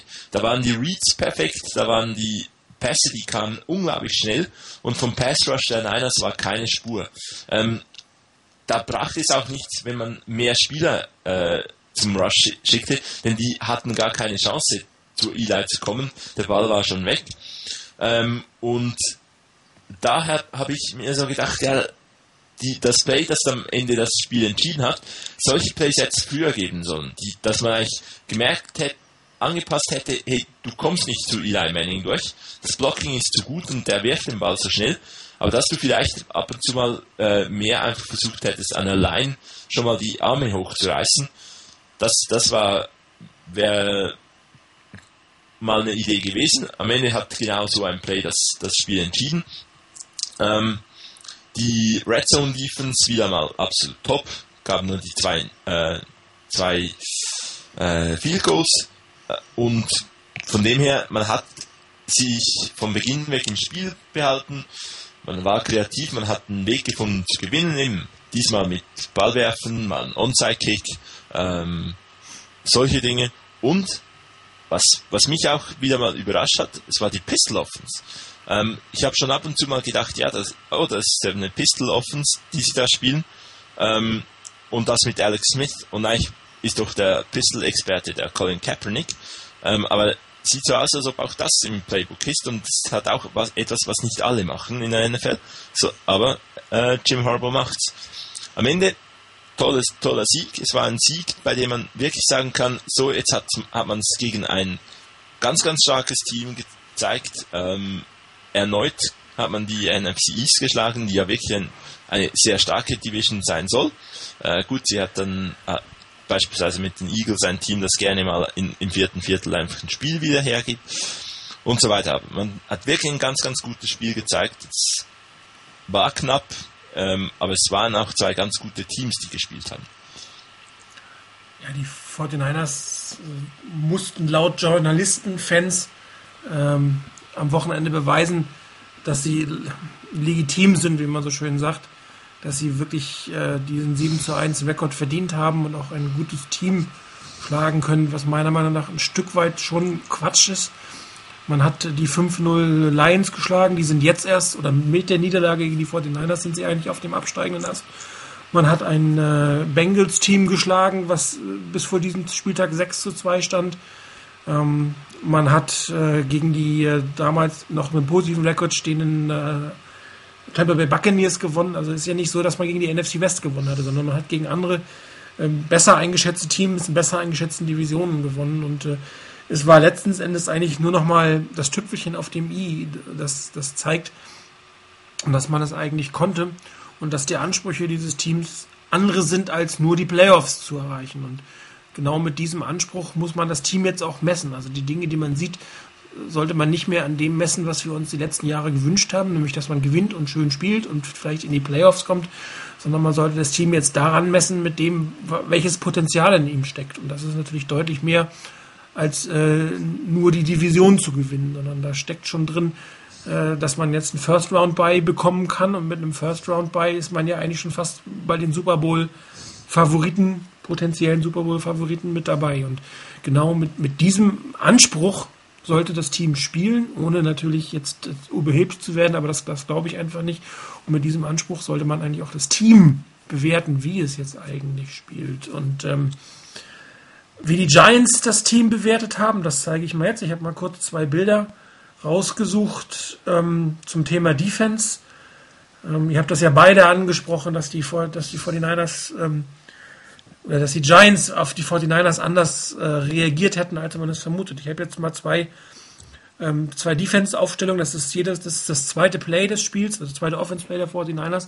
Wenn man sich anguckt, wie viele Giants dort innerhalb der, der ersten sechs Yards stehen, das sind nämlich zehn Stück. Drei, vier, fünf, sechs, sieben, in diesem Fall sind es neun. Ähm, unten nach dem Shift die Bilder sind falsch rum, vergesst das, man muss die Bilder andersrum sehen. Vor dem Shift stehen tatsächlich da ähm, zehn äh, in der Verteidigung. Nachher ist einer ein Stück weit zurückgegangen, der gegenüber von, von Braden Edwards steht, der Verteidiger und ein Deep Safety. Also zehn Leute und neun in der Box, ja, wenn man sich das Bild 2 anguckt. Das, das ist schon der absolute Wahnsinn. Und, und mit diesem, mit diesem, diesem Recht, diesem, damit haben die, die, die Coaches einfach gerechnet, meiner Meinung nach, dass die Giants so spielen werden, weil sie einen verdammt guten Passwash haben und wenn sie dann noch hinterher die Linebacker oder die Safeties in die Box stellen, dann sollte es eigentlich möglich sein, die 49ers über das Stoppen von Frank Gore in Summe zu stoppen. Und genau gegen diese, gegen diese Verteidigung ist die, sind die 49ers angegangen mit, wie zu Recht gesagt wurde, 13 von 15 Passplays unter den ersten ne, 15 Plays. Und das ist schon auch für die, für die Verteidigung natürlich extrem schwierig, sich umzustellen. Dann. Andererseits, es sind nur sechs Punkte rausgesprungen. Ist, ich sage bewusst nur, ähm, gerade ein Drive ist ja doch etwas tiefer wieder äh, Richtung ähm, Giants Endzone gegangen und äh, das ist halt die Abschlussschwäche der 49ers, die größte Kritik, die ich momentan am Team habe, dass man es nicht schafft, in aussichtsreichen Situationen Touchdowns statt Field Goals zu machen. Äh, ich meine, David Akers trifft gut, auch das wird nicht immer so sein, auch der wird mal daneben schießen und man wird auch auf Teams treffen, da reichen die Field Goals einfach nicht. Aber das nur mal als Beispiel, wie die 49ers eigentlich ähm, mit was die 49ers zurzeit rechnen als Team, was wem sie gegenüberstehen, worauf die Coaches sich vorbereiten. Und ähm, nach diesem Spiel wiederum ist es doch fraglich, ob ein weiteres Team mit neun Mann in der Box steht. Oder ob sie nicht doch versuchen, ähm, Frank Gore nur mit sieben, vielleicht auch acht zu, oder das Laufspiel muss man ja sagen, mit sieben oder acht äh, anzugreifen und äh, dann doch hinten ähm, aufzupassen. Es sind einige wirklich wunderbare Passplays dabei gewesen. Ähm, ich habe gleich noch zwei, drei, die wir uns noch mal im Detail angucken können. Und ähm, das hat einfach gezeigt, dass, dass dieses Team Talente hat, ne? Also Talente im Sinne von Spielern und Talente im Sinne von Spielgestaltung. Und das ist schon beeindruckend und es macht Spaß, dem zuzugucken. Also nicht nur als Fan des Teams, sondern wenn man auch Football mag, kann man sehr viel von, von diesem Team, wie sie spielen, im Prinzip lernen. Und ähm, was man auch sagen muss, ähm, wenn ihr euch die Offense anguckt, so viele neue Gesichter sind da nicht im Vergleich zum letzten Jahr. Im Prinzip ist es nur Braylon Edwards und Jonathan Goodwin. Und ähm, die Coaches, allen voran Jim Harbour, auch die Position Coaches, die Koordinatoren, bringen ihre Talente dazu, entsprechend ihres Talentes zu spielen, um es mal so auszudrücken. Und äh, wenn ihr euch das, wenn man sich das mal klar macht, was da steht, da steht Crabtree First Rounder, da steht Alan Edwards First Rounder, da steht ein Ginn First Rounder, da steht ein äh, Vernon Davis First Rounder, in der Offense Line sind drei First Rounder und dann ist noch Alex Missen First Rounder und ähm, inzwischen bringen sie wirklich auch fast die Leistung, fast, ich sage bewusst fast, die man von einem First Rounder auch erwartet. Und das haben sie die letzten Jahre nicht unbedingt getan. Und das ist auch ein sehr großes Verdienst der Coaches, um das zu machen. Man hat gestern gegen die Giants gesehen. Ich finde, dass zum Beispiel Ted Ginn ein relativ gutes Spiel hatte. Es war sehr ärgerlich, dass ihm dieser eine Ball durch, den Hand, das, durch die Hände rutscht. Das kann immer mal passieren. Dass dann da gleich eine Interception draus wird, ist natürlich sehr blöd. Aber er läuft inzwischen relativ gute Routen, hat bessere Hände, passt auf seine Füße auf. Auch von ihm habe ich gleich noch ein Play. Der Skywalker ging ja auch auf ihn. Ähm, das ist schon, schon wirklich gut. Und mit, mit diesen Talenten gewinnen die 49ers in der Offense die Spiele, weil sie einfach genug Punkte machen, ähm, weil ihre Defense auch nicht allzu viele Punkte zulässt. Und ich glaube, über die Laufverteidigung müssen wir kaum noch reden. Das ist einfach dass die Crème de la Crème zurzeit äh, in der Liga, was die Laufverteidigung angeht. Aber jetzt kommt der Wermutstropfen, die Passverteidigung ist einfach noch nicht playoff-reif. Und, und das, nach diesen, diesen Ansprüchen sollte man das auch bewerten. Nicht, ah, der hat zwei Interceptions gemacht, war ja ganz gut, sondern was lief im Endeffekt schief? Ja, was ging eigentlich nicht und, und was äh, erwartet einen gegen einen Drew Brees oder was erwartet einen äh, äh gegen äh, Rogers oder was erwartet einen, wenn man nochmal gegen die Lions spielen muss? Wobei die Lions nicht so viele gute Wide Receiver haben, da sieht es wieder etwas einfacher aus. Aber wenn du ein Team hast, was wirklich drei gute Wide Receiver hat, man hat auch gegen die Cowboys gesehen, wenn die Wide Receiver gut spielen, sieht das defensive Backfield nicht so richtig super aus. Und, und das ist, können sich eigentlich nicht leisten als Team, wenn sie ein Stück weit weiterkommen werden. Ich wollte dann noch auch mal ein Beispiel bringen, mal gucken, ob ich das jetzt auf die Schnelle finde, wo Carlos Rogers, ähm, der ja definitiv für seine zwei Interceptions gelobt wird, aber der dann auch, hier ist es, Moment, teilweise ganz schön alt aussah. So. Okay. Hm. Ja, hier mit diesem Rechner ist das alles ein bisschen äh, nicht ganz so komfortabel wie zu Hause. Das soll ich mal so ausdrücken. So, jetzt sollte es aber da sein. Das ist die Antwort 42. Ich glaube, das ist der schon von dir erwähnte Passreiner auf, auf, auf Victor Cruz. Mhm. Ähm, wenn man im Bild 1 anfängt, äh, Rogers steht im Slot. Ähm, links ist, das ist glaube ich Chris Culliver und ähm, Deshaun Goldston geht einen Schritt nach vorne und im Slot gegen Victor Cruz steht dann ähm, Carlos Rogers. Im Bild 2 sieht man, dass er ihn erwartet, ähm, steht eigentlich noch relativ steif, während äh, Cruz voll auf ihm zuläuft und Rogers dann einfach mit einer ganz einfachen Quarter, also es ist ja nichts, nichts Ungewöhnliches, was Cruz macht, sondern der geht einfach ein Stück weit rechts vorbei, da hat Rogers sich spekuliert, muss sich umdrehen, dann hat Cruz zwei Meter ähm, Abstand, das sieht man schon im Bild 4 und im Bild 5 sieht man, der Manning trifft den auch einfach. Ja. Der ist einfach ein zu guter Quarterback, dass er so, ein, so etwas übersieht. Und da hat er zwei, drei, vier Meter Luft. Und da macht Victor Cruz natürlich ähm, hinterher den Catch, ich habe ihn jetzt nicht bis zu Ende genommen, aber das ist einfach ein Fehler von Carlos Rogers, der da ganz, ganz schlecht aussieht. Und es, ähm, er weiß, er hat nicht unbedingt Safety-Hilfe, weil Deshaun Goldson sich nach vorne, er hat ihn alleine und muss dann natürlich so stehen, dass er nicht aus auf Position stehen kann. Und im Bild 2 steht er eigentlich schon so, dass völlig klar ist, dass man rechts an ihm vorbeigehen kann. Also das Victor Cruz hat überhaupt nicht den Cut gemacht und schon steht eigentlich Carlos Rogers in einer schlechten Position.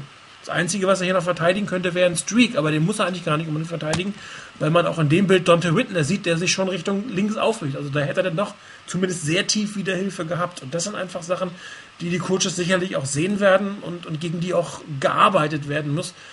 Weil auch ein, also ein Aaron Rodgers gegen die Packers, der spielt das den ganzen Abend. Da spielt nur solche Pässe und dann ist das Spiel nach einem Quarter gelaufen. Und das, das darf einfach nicht sein. Und mit den Ansprüchen, die das Team auch langsam selber anmeldet und auch zu Recht an, anmeldet, darf, dürfen diese Dinge einfach so nicht passieren. Ähm, zumal man weiß, dass Victor Cruz derzeit wirklich einen guten Lauf hat, also ein guter Spieler ist. Und da muss Carlos Rogers einfach ähm, näher dran sein. Hinterher bei seiner Interception war er auch näher dran, aber das war einfach eine sehr schwache Situation. Also ich denke auch, dass gerade bei den bei den Interceptions, bei beiden Interceptions von, von Rogers, das eine war ein echt schwaches Play und ähm, das zweite war, jetzt habe ich irgendwie mich selber nochmal auf dem Ohr, komisch verzerrt, okay, jetzt ist wieder besser. Ähm, ja, also wie gesagt, das erste war ähm, eher eine schwache Aktion von, von Manning. Und beim zweiten ähm, war schlicht und ergreifend, dass äh, Manning und Manningham sich da nicht verstanden haben wirklich. Und Manningham bei dem äh, Play plötzlich abgebrochen hat und, und die Route nicht weitergelaufen ist und da irgendwas falsch gesehen hat oder falsch interpretiert hat. Und das war halt zum Glück für die Niners genau in dem Moment, als Manning den Ball nicht mehr festhalten konnte, sondern geworfen hat. In dem Moment hat, hat Manningham abgedreht und wollte wieder nach außen weggehen. Ja. Und dann war er halt weit, weit weg in dem Moment. Und da hat Rogers das Einzige gemacht, was er in dem Moment machen kann, den Ball zu fangen eigentlich. Und das war seine, seine tolle Leistung in dem Moment. Das war ja nichts, wo er sich jetzt wirklich in eine perfekte Position gebracht hat, wie zum Beispiel bei diesem Play. Wenn er hier eine Interception macht, bei Cruz mitläuft und sich in eine, in eine prima Position bringt und dann sich nach vorne drängt und den Ball abfängt, okay, bei dem anderen Play, er hat die Interception gemacht, er hat gefangen, klar, er hat auch noch ein paar Yards nach vorne gemacht. Das ist alles schön und gut. Aber das war jetzt kein Play, kein, keine Interception, die aus der Stärke von, von Rogers herauskommt, sondern ähm, die aus einem, einem Fehler beim Angriff, der aus einer, aus einer fehlenden Kommunikation oder aus einer Miscommunication zwischen, zwischen Manning und Manningham raus äh, resultierte. Ähm, von daher würde ich das auch nicht zu hoch hängen. Er hat die Interception gemacht, das ist gut, ein anderer lässt sie durch die Finger rutschen. Von daher, das ist alles gut, ist alles prima. Aber wie ich vorhin schon gesagt habe, die zwei Interceptions, die Rogers gemacht hat, die sind schön und gut, aber die dürfen nicht drüber hinwegtäuschen über solche Plays wie dieses hier. Und es gab, wie gesagt, noch ein paar andere Plays, wo ich auch gedacht habe, um Himmels Willen, was passiert denn da gerade? Wo ist der denn? Der ist ja gar nicht da dran, der kann den Ball nicht fangen. Wie zum Beispiel vorhin, wo ich schon erwähnt hatte, der Pass auf, auf Cruz auf die linke Außenbahn, wo er eigentlich schon vorbei war und weil er so den Schwung hatte, ein bisschen nach außen getragen wurde und deshalb out of bounds war. Ähm, das sind Sachen, an denen echt gearbeitet werden muss. Und da fehlte mir in dem Moment der Pass Rush, der, der, der Manning so unter Druck setzt, dass der gar keinen vernünftigen Pass anbringen kann. Aber da muss man halt auch sehen, sagen, die, die O-Line der Giants ist halt auch kein dahergelaufener Haufen, sondern das ist eine, eine richtig gute O-Line, die im Pass-Blocking hier auch eine richtig gute Leistung gebracht hat, wie ich finde. Und da wird es natürlich schwierig. Und da musst du dich auf deine Secondary verlassen können. Und das hat hier halt nicht geklappt. Und da muss man sicherlich dran arbeiten. Wobei die erste Interception, die war deutlich das war ja keine, die erste Interception war keine Zufallsinterception. Die erste Interception ist genau das passiert. Ich habe die jetzt nochmal rausgesucht, das ist die Antwort 44. Was du gerade gesagt hast, Druck auf den Quarterback und am Mann bleiben. Ähm, wenn ihr euch das mal anguckt, und zwar äh, gleich mal rein, äh, Bild 3 und Bild 4. Ja, da sieht man, äh, dass Eli Manning erst noch Zeit hat, aber im Bild 4, ne, dort ist die Pocket dann schon zusammengebrochen. Er wird den, wird den Ball im aller, allerletzten Moment los, bevor der, bevor der Spieler kommt. Er muss ihn eigentlich im Prinzip werfen. Und äh, wenn er jetzt mal auf die Bilder 7, 8 und 9 geht, da sieht man, dass Carlos Rogers in diesem Fall einfach dran ist. Da lässt er ihn auch nach außen laufen, was ein Stück weit einfacher auch zu verteidigen ist wenn du nah dran bist, ähm, sich nicht wegcutten lässt, was am Bild 8 sieht. Am Bild 9 ist er halt einen Meter dran. Ne? Vorher war er zwei Meter weiter weg. Hier ist er einen Meter Meter an seinem Gegenspieler dran. Dazu steht Ilya Manning unter Druck. Das heißt, der Ball kann nicht ganz so präzise. Er hätte natürlich auch etwas weiter werfen können, er hätte es anders aussehen können. Aber in dieser Situation macht Carlos Rogers einfach die Interception, weil er wieder A näher dran ist und B, Eli Manning keinen unbehinderten Wurf machen kann. Er wirft ihn quasi im Wegdrehen und dann fehlt ihm vielleicht der ein, zwei Meter und dann ist das auch irgendwann eine Interception. Und das ist wieder sehr gut gespielt. Das waren ja Back-to-Back-Plays mehr oder weniger. Ja, nicht ganz, aber sie waren schon nicht weit auseinander, um es mal so auszudrücken. Und ähm, das war für Carlos Rogers in dem Spiel Licht und Schatten. Er hatte wirklich gute Situationen, wie hier. Die zweite Interception, die musste er einfach machen. Da war es war ein Missread von Mario Manningham, das sieht man auch relativ deutlich, dass der nochmal nach außen gehen will, wie du es schon gesagt hast. Aber hier ähm, passierte genau das, wie du es gerade beschrieben hast. Und, und dann sieht auch eine Secondary gut aus. Ne? Sich selbst nicht verladen lassen und entsprechend den Druck auf den Quarterback machen. Ähm, ja, also die Secondary hatte die paar Coverage-Probleme, wurde nicht so vom Pass Rush unterstützt, der nicht wirklich äh, eine große Chance hatte, weil die äh, O-Line wirklich ganz stark war von den Eagles und, und der Rhythmus und die, die, der, der Release von Mining unglaublich schnell war, wie schon erwähnt.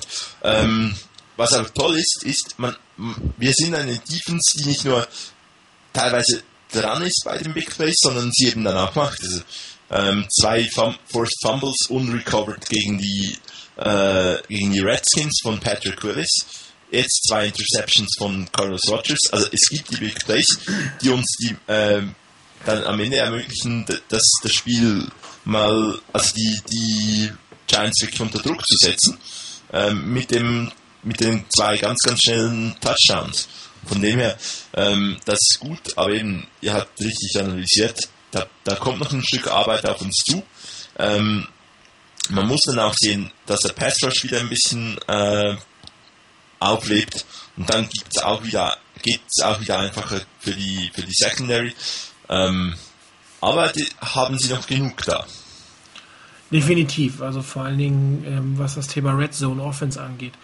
Das finde ich so schlecht, wie ich die Red Zone Defense gut finde, um es mal so auszudrücken.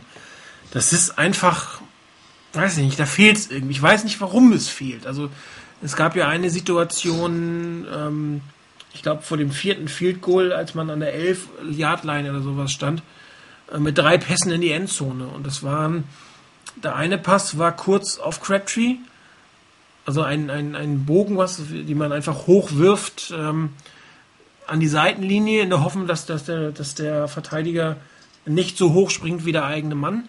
Der war schlecht. Dann hat man äh, einen Slant geworfen. Das war der schlechteste Pass von Alex Smith im ganzen Spiel leider. Der war ein bisschen tief. Und äh, der zweite war wieder eine Art Fade-Pass, aber nach vorne, also an den First Pylon. Und es ist alles nichts geworden. Die, die Giants haben es eher anders gemacht. Also gerade der erste Touchdown ähm, ich glaube, es war Manningham, der den ersten gemacht hat. Das war auch einfach so ein langer Ball in Richtung des Pylons, aber Richtung des zweiten Pylons. Ich bin kein großer Fan von diesen Pässen, muss ich ganz ehrlich sagen. Aber wenn man sie schon spielt, dann eher auf den zweiten Pylon und nicht auf den ersten. Weil wenn du auf den ersten spielst, dann, dann musst du wirklich sicher sein, dass auch der Verteidiger an dir vorbei ist. Also dich, dass, dass quasi der Verteidiger dich überläuft und nicht du ihn, um da noch eine Chance zu haben. Und das war eine sehr, sehr schlechte Sequenz. Und da hätte ich mir schon gewünscht, dass man im zweiten Down vielleicht auch noch mal läuft und nicht gleich wirft, um dann noch ein paar Meter ranzukommen. Und das zieht sich so das ganze Spiel schon durch. Also man sieht es auch an den, an den wenigen Touchdown für Vernon Davis zum Beispiel. Eigentlich müsste der Mann schon mindestens vier Touchdown mehr haben außer Red Zone. Da muss, da muss mehr passieren. Ich bin mir auch sicher, es wird noch mehr passieren. Da kommt noch was, da arbeitet man noch dran. Aber diese Red Zone Offense ist einfach, hat keine allzu gute Touchdown Percentage. Die Scoring Percentage ist super, aber die Touchdown Percentage ist einfach unterirdisch. Und das kann sich ein Team mit Ambitionen einfach meiner Meinung nach nicht leisten. Ähm, ja, die Touchdowns von, von Warren Davis, die fehlen wirklich. Ähm, da, das habe ich auch schon, wollte ich auch noch anbringen.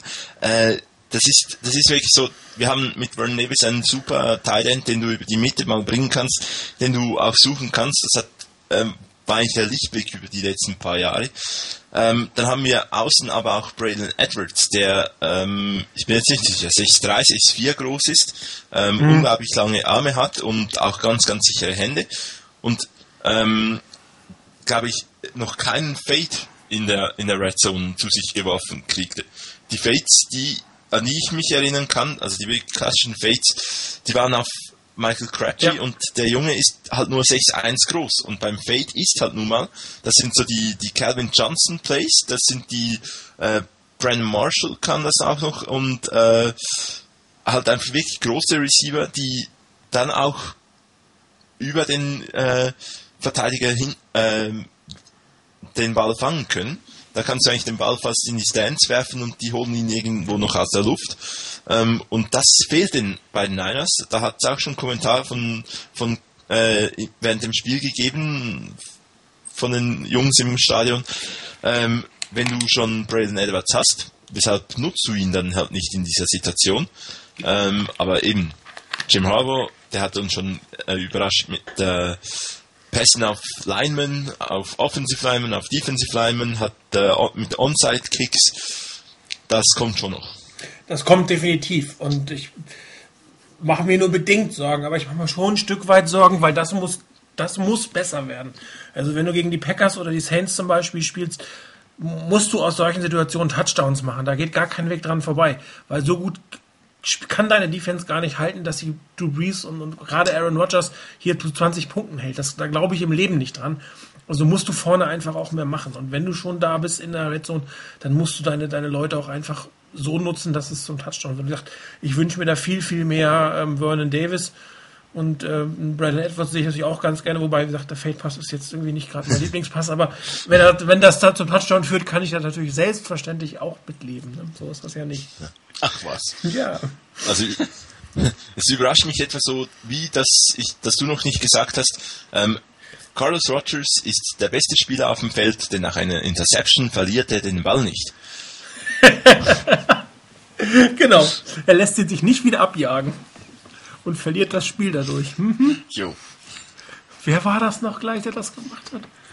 Hm, weiß ich Weißt du, nicht. er spielt jetzt in gestreiften Sachen. Ja, habe ich mir auch sagen lassen, im Knast irgendwo. Da Wenn nicht weit weg. Anscheinend, ne? Das war ja so mit das Synonym fast. Ne? Tja, Das Ohio State Prison Team. wobei er das, dieses Logo da auf äh, NFC, äh, auf ESPN, das äh, neue Bengals-Logo ja eigentlich eher auf Carson Palmer. Aber das haben sich die Bengals auch verdient. Sie sind ja gar nicht mehr so schlimm, wie sie früher mal waren. Das muss man ja auch mal offen zugeben. Ja, das ist richtig. Eine Sache, die ich gerne, ich nehme jetzt nicht das Ganze, obwohl wir können den ganzen Skywalker mal nehmen, der ist ja sehr viel beredet worden.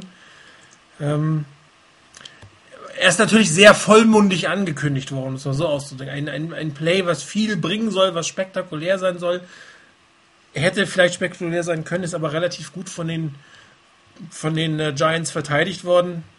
Ich, ich, ich persönlich fand es wirklich ganz interessant, denn ähm, der überraschende Onside-Kick, gefangen von Delaney Walker. Ja. Das Play heißt Skywalker. Ja. Ähm, also ich glaube, das ganze Stadion hat gedacht, ah cool, also das ist so, Walker stellt sich da auf, der Ball kommt dahin, cool, das war's, schön. Und dann kommt der Jim Harbour und sagt, nee, nee, nee, das war ein Passplay, das sah so aus und das hatte 14 Yard Raumgewinn zur Folge. Genau. Und ich war so, aha, okay, dann war es halt das. Also ähm, ich kann mir auch vorstellen, eben, dass, dass dann die, dass das auch ein bisschen, Stück weit überraschend war. Ähm, es war ein gutes Play, dass eigentlich der wirklich schnelle Mann mit Ted Ginn nicht tief geht. Und die beiden Tight Ends, die gehen tief. Also man überlegt sich da schon was. Also ich habe das Bild, das ist die Antwort 47, das ist der Skywalker. Ähm, prinzipiell würde ich gerne auf Ted Ginn auch eingehen, du hast ihn ja gerade erwähnt, aber vielleicht nochmal vorneweg.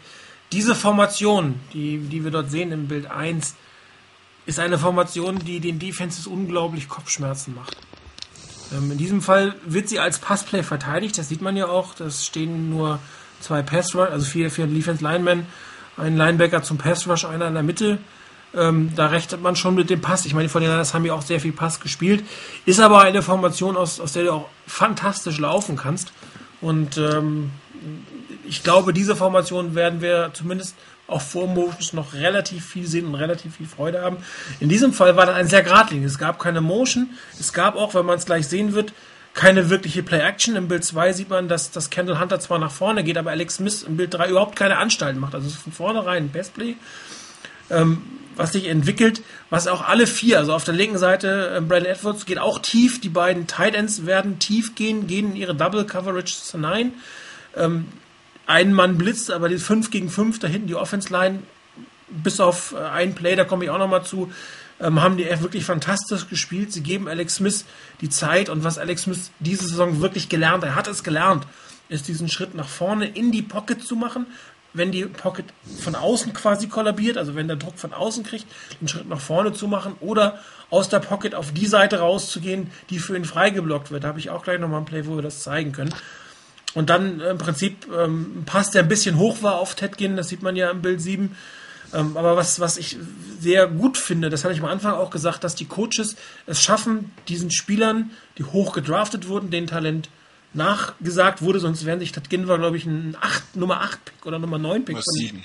So, ja, war der nicht Nummer 7 noch? Ja, relativ hoch. War so um den Dreh. Ja, Top 10 Pick auf jeden Fall. Also, wenn man auf Bild 8 guckt, wie die Route, die er läuft, die finde ich nämlich sehr interessant.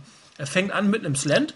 Der Slant ist inzwischen bei den 49ers wirklich zu einem sehr, sehr gefährlichen Standardplay, wie es in die West Coast gehört, geworden, weil Ex Smith ihn sehr gut werfen kann und weil er auch von jedem gefangen wird.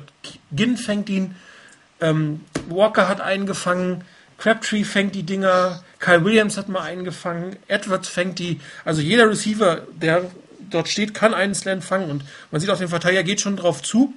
Und dann nutzt eigentlich Ted Ginn seine Beweglichkeit, weil er dann aus dem Slant, das sieht man im Bild 9, mit links schon wegcuttet. Dann im Bild 10 sieht man, dass er einen Move nach vorne macht. Das heißt, er macht einen Slant, cuttet von dem Slant weg, macht einen Move nach vorne. Der Cornerback geht diesen Move mit und dann bleibt Ginn im 11 stehen. Da holt er sich seine Separations. Da bleibt er fast stehen und dreht dann weg, sieht man im Bild 12, und da hat der Cornerback verloren. Weil der eigentlich äh, nach dem Slant den, die Goal-Route erwartet hat und dann geht, geht, geht weg und macht dann wirklich einen sehr schönen Fang. Der war nicht einfach zu fangen, er war hoch geworfen. Ähm, gut, der Catch selber geht noch, aber du hast natürlich auch ähm, so einen Push nach außen und Ted Bing fängt mit beiden Füßen im Feld macht dann seine 14 Yards und das war eigentlich eine sehr, sehr, sehr gut geworfene oder gelaufene Route. Und, und etwas, was man von Ted Ginn jetzt unbedingt nicht, nicht unbedingt gewohnt war, dass er präzise Routen läuft und dann den Ball fängt. Und da holen die Coaches wirklich das, das Maximum aus, aus ihren Spielern heraus. Und ähm, das war dann auch der Skywalker, war vielleicht keine 24 oder 44 oder ein Touchdown, aber er hat ähm, ein First Down gebracht, ein sicheres First Down. Und wir haben gesehen, dass einer unserer Spieler den wir auch den Special Teams gerne mögen, durchaus Potenzial hat, äh, eine Vertragsverlängerung zu bekommen. Das muss man eigentlich sagen. Also mir gefällt Ted Ginn sehr gut, also gerade gegen, gegen Ende jetzt der letzten Spiele. Zu Ted Ginn, gerade zu dem Play, also erstmal, er war Pick Nummer 9 in der Draft, bevor das jemand noch postet oder sonst was. Er war Nummer 9 in der Draft.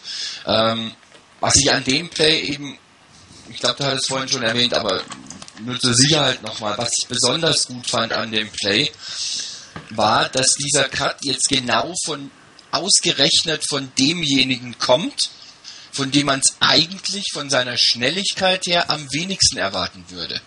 Ich würde eigentlich eher erwarten, dass der tief geschickt wird und eine solche Route, bei der du abstoppst und zurückkommst, vielleicht nicht unbedingt den schnellsten Mann spielen lässt, sondern einen anderen Spieler spielen lässt.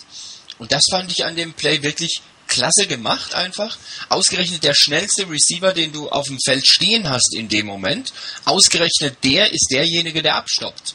Während die anderen noch ein Stückchen tiefer gehen. Er stoppt ab, er dreht sich um, er kommt zurück und kriegt den Ball.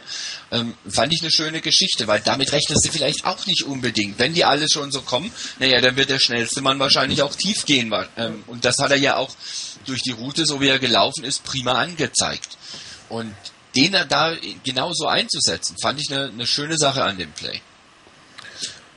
Ja, absolut. Ich denke, speziell weil halt Ginn äh, den Slant and Go Move macht, zunächst, ähm, glaubt das dann, also äh, spricht der Defender auch darauf an, ähm, weil es nach dem Motto, ja, der macht jetzt einen Slant, ah, jetzt kommt er tief, also drehe ich mich mal um und äh, ja, dann kommt er halt eben nicht. Also dem her wirklich tolles Play-Design und ähm, ja, hat toll funktioniert.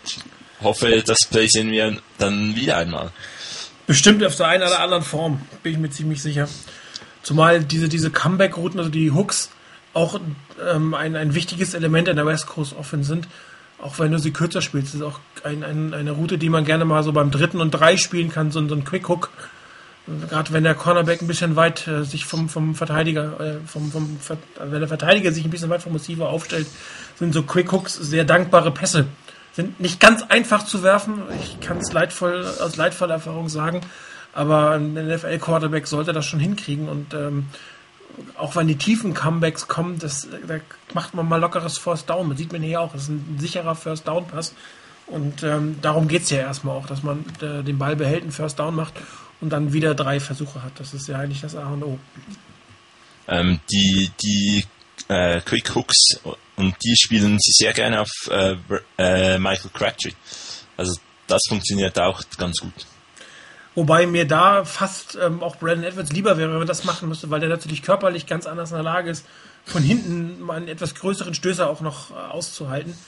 Ähm, aber äh, im Prinzip kannst du fast die 49ers Receiver jetzt tauschen. Also sie spielen alle gut genug, um sie überall einsetzen zu können. Und das ist natürlich ein wahnsinniger Vorteil, dass das diese drei, aber auch Kyle Williams hat ja einen wirklich schönen Catch gemacht, aber ich bleibe aber bei den drei ähm, ersten drei Receivern dass die eigentlich überall auf jeder Position, auf Slot, auf Flanker, überall stehen können und Routen laufen können und überall in der Lage sind, Separations zu kreieren.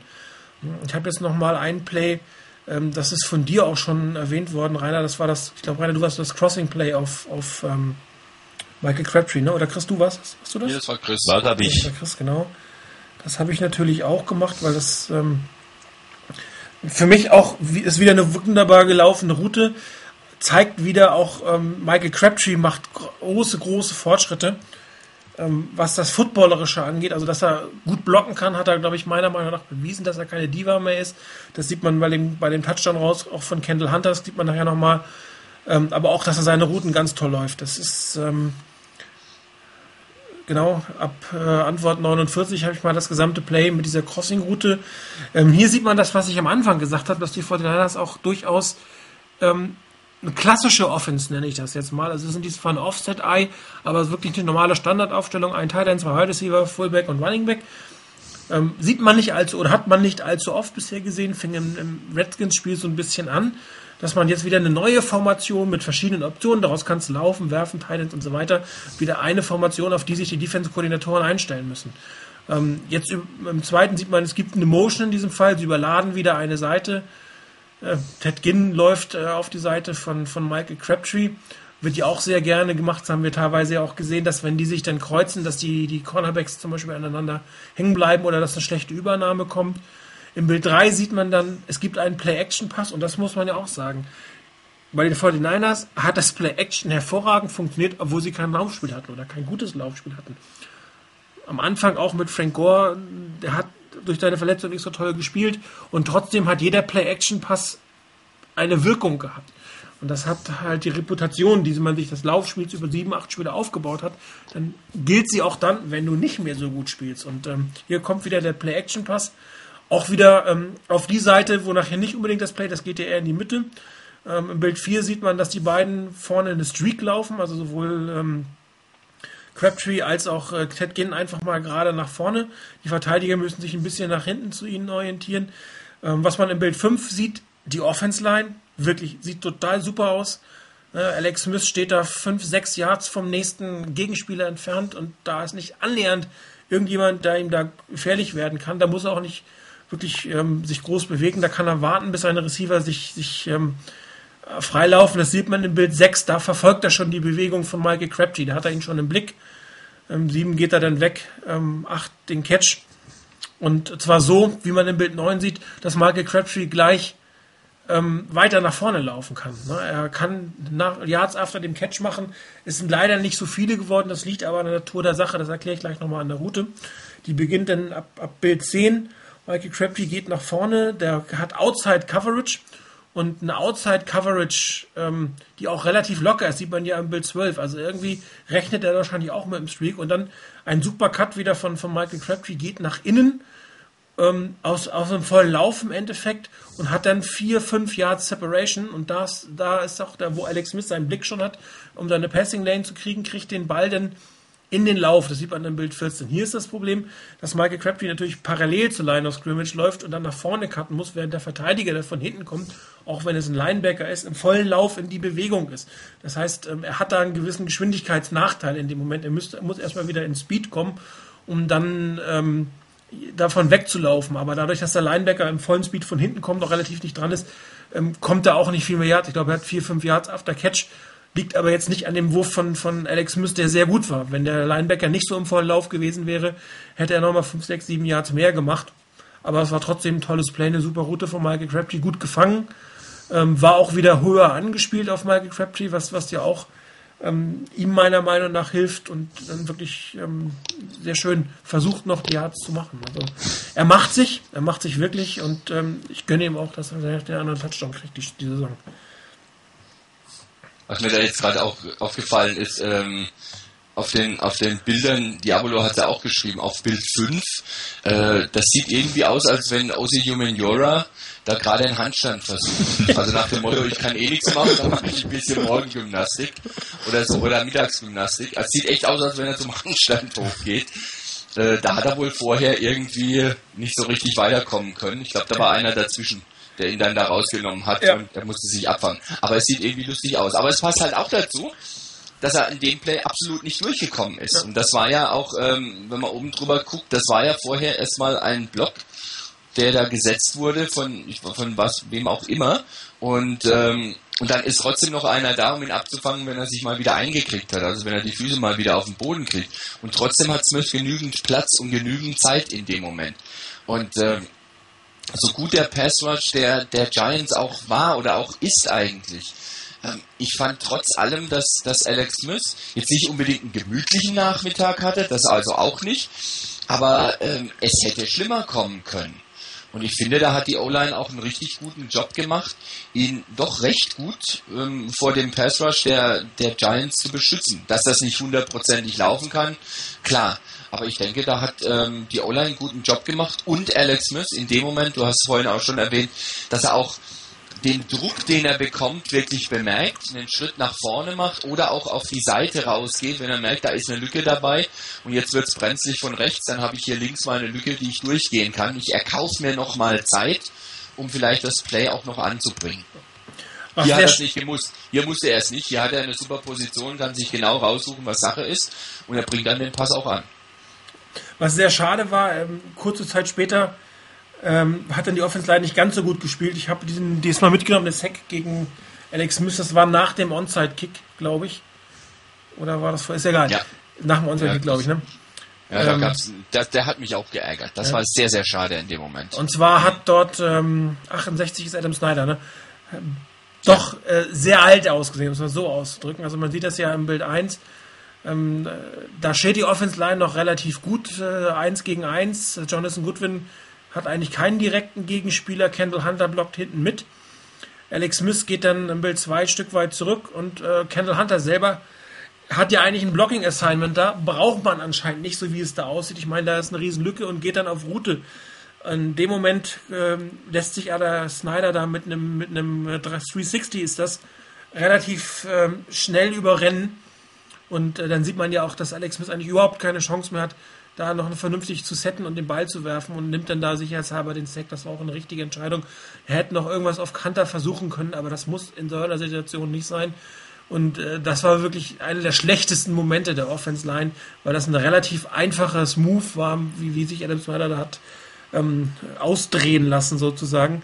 Und äh, leider hat Jonathan Goodwin auch den Block nach links gemacht, um Mike Iopati zu helfen und nicht ähm, nach rechts gemacht, um äh, Adam Snyder zu helfen, der glaube ich aber auch mehr Hilfe in diesem Moment gebraucht hätte. Das wäre äh, von, vom Assignment her ein bisschen schöner gewesen. Und natürlich auch ärgerlich, dass Kendall Hunter dann richtig nach vorne geht. Aber wenn mehr Druck von vorne rein gewesen wäre, wäre der halt noch hinten geblieben wahrscheinlich und hätte da noch was machen können. Ähm, ist halt sehr ärgerlich, dass halt aus dem, aus dem ähm, aus dem Onside-Kick dann nur ein Field Goal geworden ist. Da fehlt ja so ein bisschen der Killerinstinkt. Das waren wir für mich nicht aggressiv genug. Wenn da nochmal sieben Punkte rausgekommen wären statt drei, das wäre schon sehr früher Genickbuch für die, für die Giants gewesen. Jo. Ähm, war wirklich ein tolles Play. Also ich fand auch den Wurf, der war wirklich äh, super tight spiral ähm, und kommt wirklich punktgenau an. Und von daher, ähm, es war jetzt mal wieder eine eher tiefe Route, äh, von der wir eigentlich wissen, dass die ähm, Alex doch besser kann. Oder bisher besser konnte. Hm. So, ich bin jetzt gerade hier ein bisschen durcheinander mit meinem Rechner. Kein Problem. So, ich bin wieder bei euch. Ja, Leute, wie sieht's aus? Haben wir noch was zum Giant-Spiel, was wir gerne machen würden? Oder wollen wir zu den Awards gehen? Wir haben noch ein bisschen was vor heute. Mhm. Ja, wegen mir können wir weitergehen. Ich glaube, das Giant-Spiel haben wir abgehakt, dass das eine klasse Leistung der Niners war insgesamt, dass er auch die Kritiker ein bisschen ähm, zumindest mal leiser haben werden lassen nach dem Motto, nimm den Niners den Lauf weg, dann funktioniert's. Gegen die zu gewinnen hat nicht geklappt. Ähm, die Kritiker werden weniger. Ich glaube, das ist doch eine gute Sache so. Definitiv. Ähm, ich wollte noch ein Bild oder zwei Bilder, werde ich nochmal, weil ich es schon vorhin erwähnt hätte, dass ich es habe, dann werde ich es auch zumindest nochmal machen. Das waren die Blogs von Michael Crabtree beim, äh, beim Touchdown-Lauf von, von, Hunter. von Hunter, genau. Mhm. Ich mache jetzt nicht das ganze Lauf, das war, das war halt ein typischer Lauf wieder von, von den 49ers ähm, über die äh, eine Seite overloaded mit ganz vielen Linemen, die irgendwie die, ähm, wie in den ersten Spielen eine Seite weggeblockt haben und dann der Running Back genau zur anderen Seite geht. Aber was man hier nochmal, was ich gerne zeigen möchte, wir haben Michael Crabtree so oft kritisiert ähm, für, sein, für seine laxe Geschichte letztes Jahr. Und hier sieht man wirklich mit welcher Kraft, das ist die Antwort ähm, 554. Ähm, Bild 7 fängt es in diesem Fall an. Kendall Hunter bewegt sich in seiner Seite und da hält er seinen, seinen Block schiebt den äh, nochmal fünf Meter zurück, da kommt Kendall Hunter nochmal und im Bild 9 sieht man richtig, wie er in diesem Block verfangen ist und der Defense-Spieler auch sich mehr mit Mike Crabtree im Block beschäftigt, anstatt auf Kendall Hunter zu gehen. Und wenn deine Wide Receiver natürlich so aggressiv blocken und auch willig sind, sich auf solche zwei Kämpfe einzulassen, dann sind Touchdowns durch die Running Backs gerade über die Seiten einfach nur noch eine Frage der Zeit. Und ähm, das ist diese, diese Blue-Collar-Mentality, die so schön gesagt wird von, von Jim Harbaugh. Jeder kämpft, jeder spielt, jeder weiß, welche Rolle er in einem Play hat und nur so gewinnst du als Team im Endeffekt. Und äh, Kendall Hunter, über den wir auch schon sehr viele gute Dinge gesagt haben, hat auch hier wieder wirklich super Lauf gezeigt, hat gezeigt, dass sein, seine Draft ein absoluter Glücksgriff war für die 49ers mit der Geschwindigkeit und, und das Team findet sich immer besser in seinen Rollen zurecht und jeder bekommt auch seine Chancen, Punkte, Catches und Touchdowns, Two-Point-Conversions zu machen. Und das ist wirklich ein guter Weg, den dort, der dort beschritten wird. Jo. Ja, ich meine, ja. du sprichst genau das an, was, was eigentlich schon seit, seit äh, ein paar Jahren eigentlich da ist. Man hat das Talent auf dem Rockstar und jetzt nutzt man es auch. Also ist wirklich so, dass die, die Jungs so eingesetzt werden, wie sie ähm, ja, nach ihren Fähigkeiten und dann noch ein bisschen mehr, genau wie jetzt bei beim äh, beim Ted beim Skywalker vorhin. Also man setzt ihn eigentlich so hin, wie er es eigentlich könnte mit dem Go, aber machen halt doch was anderes. Also es wird ähm, man überlegt sich auch wirklich viel dabei, wie man die Leute einsetzt und es funktioniert, es klappt, es sind eigentlich alle zufrieden und ähm, vielleicht ganz, ganz kurz die, die Meldung, ja, dass Alex Smith nicht jetzt über einen neuen Vertrag verhandeln will, sondern sagt, ja, jetzt spielen wir zunächst mal die Saison und dann ist, die ist der Zeitpunkt da, das, äh, das anzuschauen. Und ich glaube, das wirklich so ein bisschen die Sache auch, hey, wir haben es gut zusammen, wir, haben, wir sind ein tolles Team, wir, es ist erfolgreich, ich habe da Vertrauen darin, dass es gut weitergeht und jetzt, mal, jetzt konzentrieren wir uns zunächst mal aufs Spielen und dann aufs Geschäftliche zu, zu seiner Zeit. Ähm, und es ist nicht irgendwie eine Situation, dass man sagen muss, oh, wir müssen unbedingt schnell den langfristigen Vertrag noch holen, um den da zu gewinnen, weil es könnte ja schlechter werden, sondern ähm, ja, man, man hat, findet wirklich ein bisschen zu, zur Ruhe und das tut, tut äh, das tut den Niners gut. Wobei es natürlich auch für einen Spieler durchaus die charmantere äh, Variante ist, sich dann um seinen Vertrag zu bemühen, wenn er mehr als ein Angebot bekommen kann, muss man so auszudrücken. Ähm, nichtsdestotrotz kann ich mir nicht vorstellen, dass, dass er das Team verlässt. Die 49ers werden ihn, wenn sie ihn behalten wollen, ähm, entsprechendes Geld anbieten. Und ähm, jetzt nach dieser Saison wäre es, glaube ich, fatal für Alex Smith, den nächsten Head Coach, den nächsten Offense Coordinator zu nehmen, weil die Frage ist, ob er dann nicht wieder an das gerät, was er schon mal hatte. Und ähm, mit, mit diesem Team, man, man muss es einfach sagen, auch wenn es früh ist, wenn Jim Harbo fünf Jahre dein Coaching zu Ende macht und vielleicht hoffentlich sogar noch ein bisschen länger, in diesen fünf Jahren ist es, wenn das so weitergeht, nicht unwahrscheinlich, dass die Fortinanders den Super Bowl erreichen und auch gewinnen können. Und das, da, so ein Team musst du ja auch erstmal kommen. Ja. Ich meine, die meisten Teams, die heute Super Bowl Aspirationen, äh, Aspiranten sind, haben Quarterbacks, die gut genug sind, um das Team dahin zu führen. Und ob man zu einem Team jetzt wirklich will, was da noch hin muss mit einer anderen Coaching-Situation, mit einem anderen System, das sei mal dahingestellt. Nichtsdestotrotz ähm, ist es richtig, dass die 49ers warten, wie geht die Saison zu Ende. Wir haben jetzt, das, das passt ganz gut zur, zur Überleitung, ähm, war das Giants-Spiel sein Durchbruch, steht bei uns auf der Tagesordnung. Jein, muss man so sagen. Also er spielt die ganze Saison gut.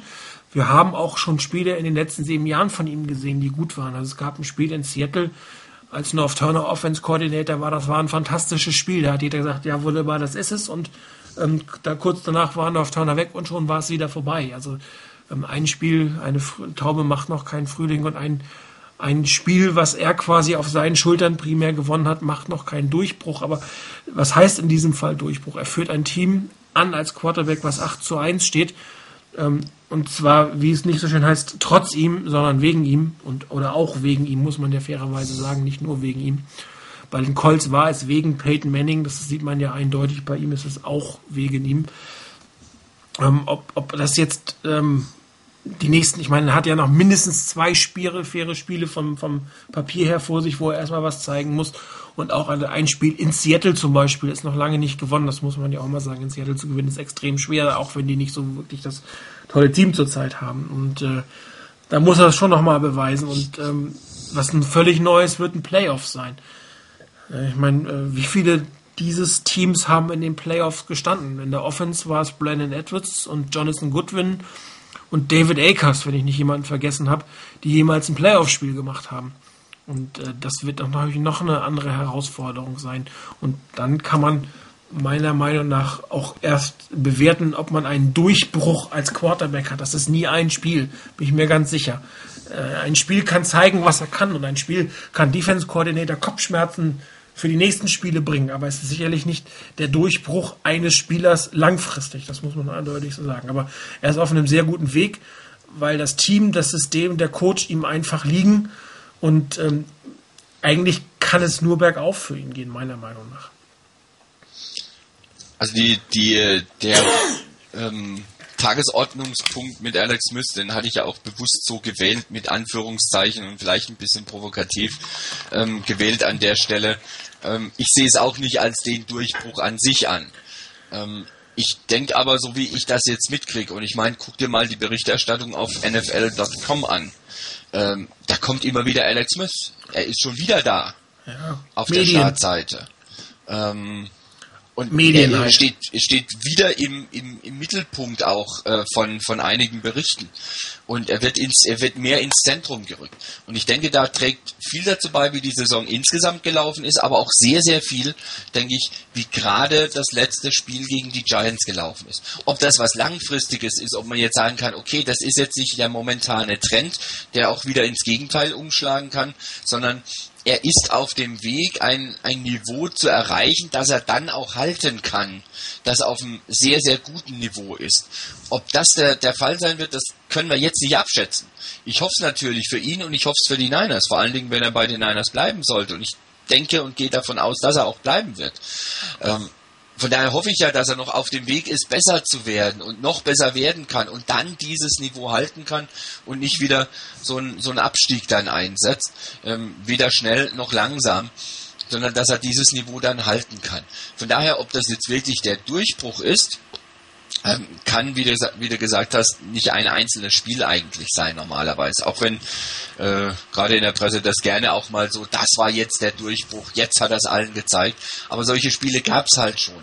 Nur habe ich den Eindruck, dass es solche Spiele nicht in, in so einer in so einer Reihe von Spielen gab, die vorher schon da waren, wo er ein nicht ganz unwichtiger Bestandteil dessen war, dass die, das Team auch Siege eingefahren hat. Und das ist, denke ich, noch ein bisschen ein kleiner Unterschied zu dem, was vorher war. Und ich hoffe, dass, wie gesagt, dass das so weitergeht, dass er sich verbessert und das Niveau dann auch, ähm, auch halten kann. Ja, kann ich nur zustimmen. Es ist ähm, absolut toll. Es sind die kleinen Dinge, wie, wie ich sie immer wieder fordere, die, ähm, die da verbessert werden müssen und wirklich auch immer, immer besser werden. Und bei Alex Smith in, in Video Execution, bei jedem Pass sieht es wieder ein bisschen besser aus, kommt, kommt der Ball, den äh, er früher nicht werfen konnte oder vermeintlich nicht werfen konnte. Ähm, es ist die Pocket Presence, es sind die Adjustments, es ist ähm, das Sehen eines, die kleine Sache, das Sehen eines Free Plays, aber das sind ganz kleine Schritte in die richtige Richtung. Ich glaube, damit sollten wir es auch eigentlich belassen. Ähm, ich glaube, die Medien brauchen halt immer ein, ein Gesicht einer Franchise. Und die 49ers sind, glaube ich, die Cinderella-Story, wie man so schön sagt, dieses Jahr. Und ähm, entweder ist es dann halt Patrick Willis in der Defense oder ähm, Alex Smith in der Offense, aber es sind eigentlich viel, viel mehr, die das ganze Team, die das Ganze ausmachen. Aber es ist halt auch kein anderer klassischer Superstar da. Also wenn du jetzt einen 1000 Yard Receiver hättest oder Vernon Davis inzwischen 15 Touchdown hätte, dann würde der wahrscheinlich eher gefeatured werden. Aber es ist ja alles sehr gleichmäßig, sehr homogen. Und dann nimmst du natürlich den Quarterback auch gerade, weil er ja bisher so kritisiert wurde. Und ich bin mir eigentlich ziemlich sicher, dass Alice Smith den, den auch die, die negativen Dinge in Medien und bei den Fans nicht wirklich ähm, aus der Bahn geworfen, erschüttert haben, dass er jetzt auch nicht durch die positiven Dinge äh, in die falsche Richtung ähm, sich entwickelt. Das glaube ich einfach nicht. Dazu ist er viel zu bodenständig, meiner Meinung nach. Ja, darum würde ich gleich sagen, wir gehen zum nächsten Punkt, den Mid-Season Awards von uns. Ähm, ich würde sagen, den moderiert heute mal Rainer, oder? Du hast das Thema auch aufgebracht, hast die Awards mhm. genommen. Ähm, ich wollte nur eine kleine Vorrede machen ähm, zu dem Thema. Und zwar haben wir uns darauf geeinigt, dass wir individuelle Awards für uns vergeben, weil es Mid-Season Awards sind. Und wir die End Awards definitiv dann einen für die gesamte Crew vergeben heute. Und dann mal sehen, wer, wer dann quasi nachher recht hatte, wer am Ende zur Mitte auch der gleiche ist. Aber die Award-Präsentation bitte, Rainer. Ähm, ja, erstmal, ich wusste gar nicht, dass es um Recht haben ging. Okay, ähm, aber lassen wir das dahin. Also, wir haben versucht, uns an die äh, Kategorien zu halten, die auch auf dem Board vergeben werden am Ende der Saison in einer Wahl. Die kennt ihr alle, zumindest diejenigen, die schon äh, die letzten Jahre dabei waren. Das heißt, wir werden uns an die an die wichtigsten an die Kategorien halten. Martin hatte dann noch aufgebracht, nochmal ganz speziell nicht einfach nur einen Newcomer zu nehmen, den haben wir auch drin, trotz allem aber dass wir da einen Rookie of the Year und äh, Mid-Season Rookie of the Year und einen Free Agent, also die für uns beste äh, Rookie, der beste Rookie von aus unserer Sicht und ähm, bei den Free Agents auch da nochmal die den besten Free Agent aus unserer Sicht. Und da gehört dann auch noch dazu, das ist ja bei den eigentlichen Kategorien eh schon dabei, der Favorite Player, also den Spieler, den man selber, den wir für uns selber am liebsten haben, der uns am besten gefällt, jetzt völlig losgelöst von anderen Kategorien. Und dann sollte es natürlich auch ein Spieler sein. Ähm, das Ganze ich mache es auch mal so, dass der MVP, also das ist ja bei uns auf dem Board nicht der Most Valuable Player, sondern die Most Valuable ähm, Most Valuable Personalities, also über alle Grenzen hinweg, Spieler, Betreuer, Coaches, Front Office, Besitzer und was weiß ich was alles, ähm, möchte ich gerne zum Schluss machen und ähm, fang an mit dem Free Agent of the Year bisher. Chris, was ist denn für dich der die Top Free Agent Verpflichtung? Gab ja nicht so viele, äh, haben wir uns geärgert, aber für mich sind so zwei Kandidaten da. Habe mich aber auf einen entschieden. ah, danke. Ach, muss, muss das, will ich gleich mal. Ich, ich habe teilweise, ich werde teilweise gleich mal zwei zur Auswahl stellen, aber ich habe nee, nee, du sollst, Moment, du sollst dir nicht selber zur Auswahl stellen, du sollst einfach einen Namen nennen. Punkt Ende. dann halt DVD. Gut, okay, danke schön, war ja kurz und bündig. kurze Begründung vielleicht, wirklich kurze dabei? Ähm, die anderen haben noch nicht wirklich, also David Akers hält uns in Spielen entscheidet für uns auch Spiele und die anderen Free Agents haben für mich auch ganz, ganz viel Einfluss. Ähm, aber David Akers von einem wirklich äh, starken Kicker kommen wir zum nächsten und ja, von daher auch bei den Kickoffs macht einen tadellosen Job und von dem her ähm, absolut, was man erwartet hat. Okay, dann Martin, dein Free Agent of the Year so far. Ist interessanterweise auch David Akers. Ähm, ich hatte noch Jonathan Goodwin auf dem Zettel als Center natürlich eine zentrale Position in der Offense Line, die auch wirklich sehr gut spielt. Aber Chris hat es schon erwähnt, ein, ein, die Special Teams sind sehr, sehr wichtig für die 49ers. Da wird sehr viel Wert drauf gelegt. Hat man auch gesehen, dass man Brad Seeley versucht hat oder auch erfolgreich zu den 49ers geholt hat. Und, und die Special Teams sind gleichwertig und man sieht es an, an Kicker und an Panther. Und der einzige Free Agent von den beiden ist nun mal der Kicker, ähm, dass die Möglichkeiten bieten, die sonst nicht so unbedingt da sind. Und zwar in allen Bereichen, sowohl das Scoring angeht, als auch was es geht, äh, das Team in eine gute Feldposition zu bringen. Der Onside-Kick war allererste Sahne jetzt letztes Wochenende, aber ohne diesen Onside-Kick wäre er für mich der Free Agent der Saison bisher.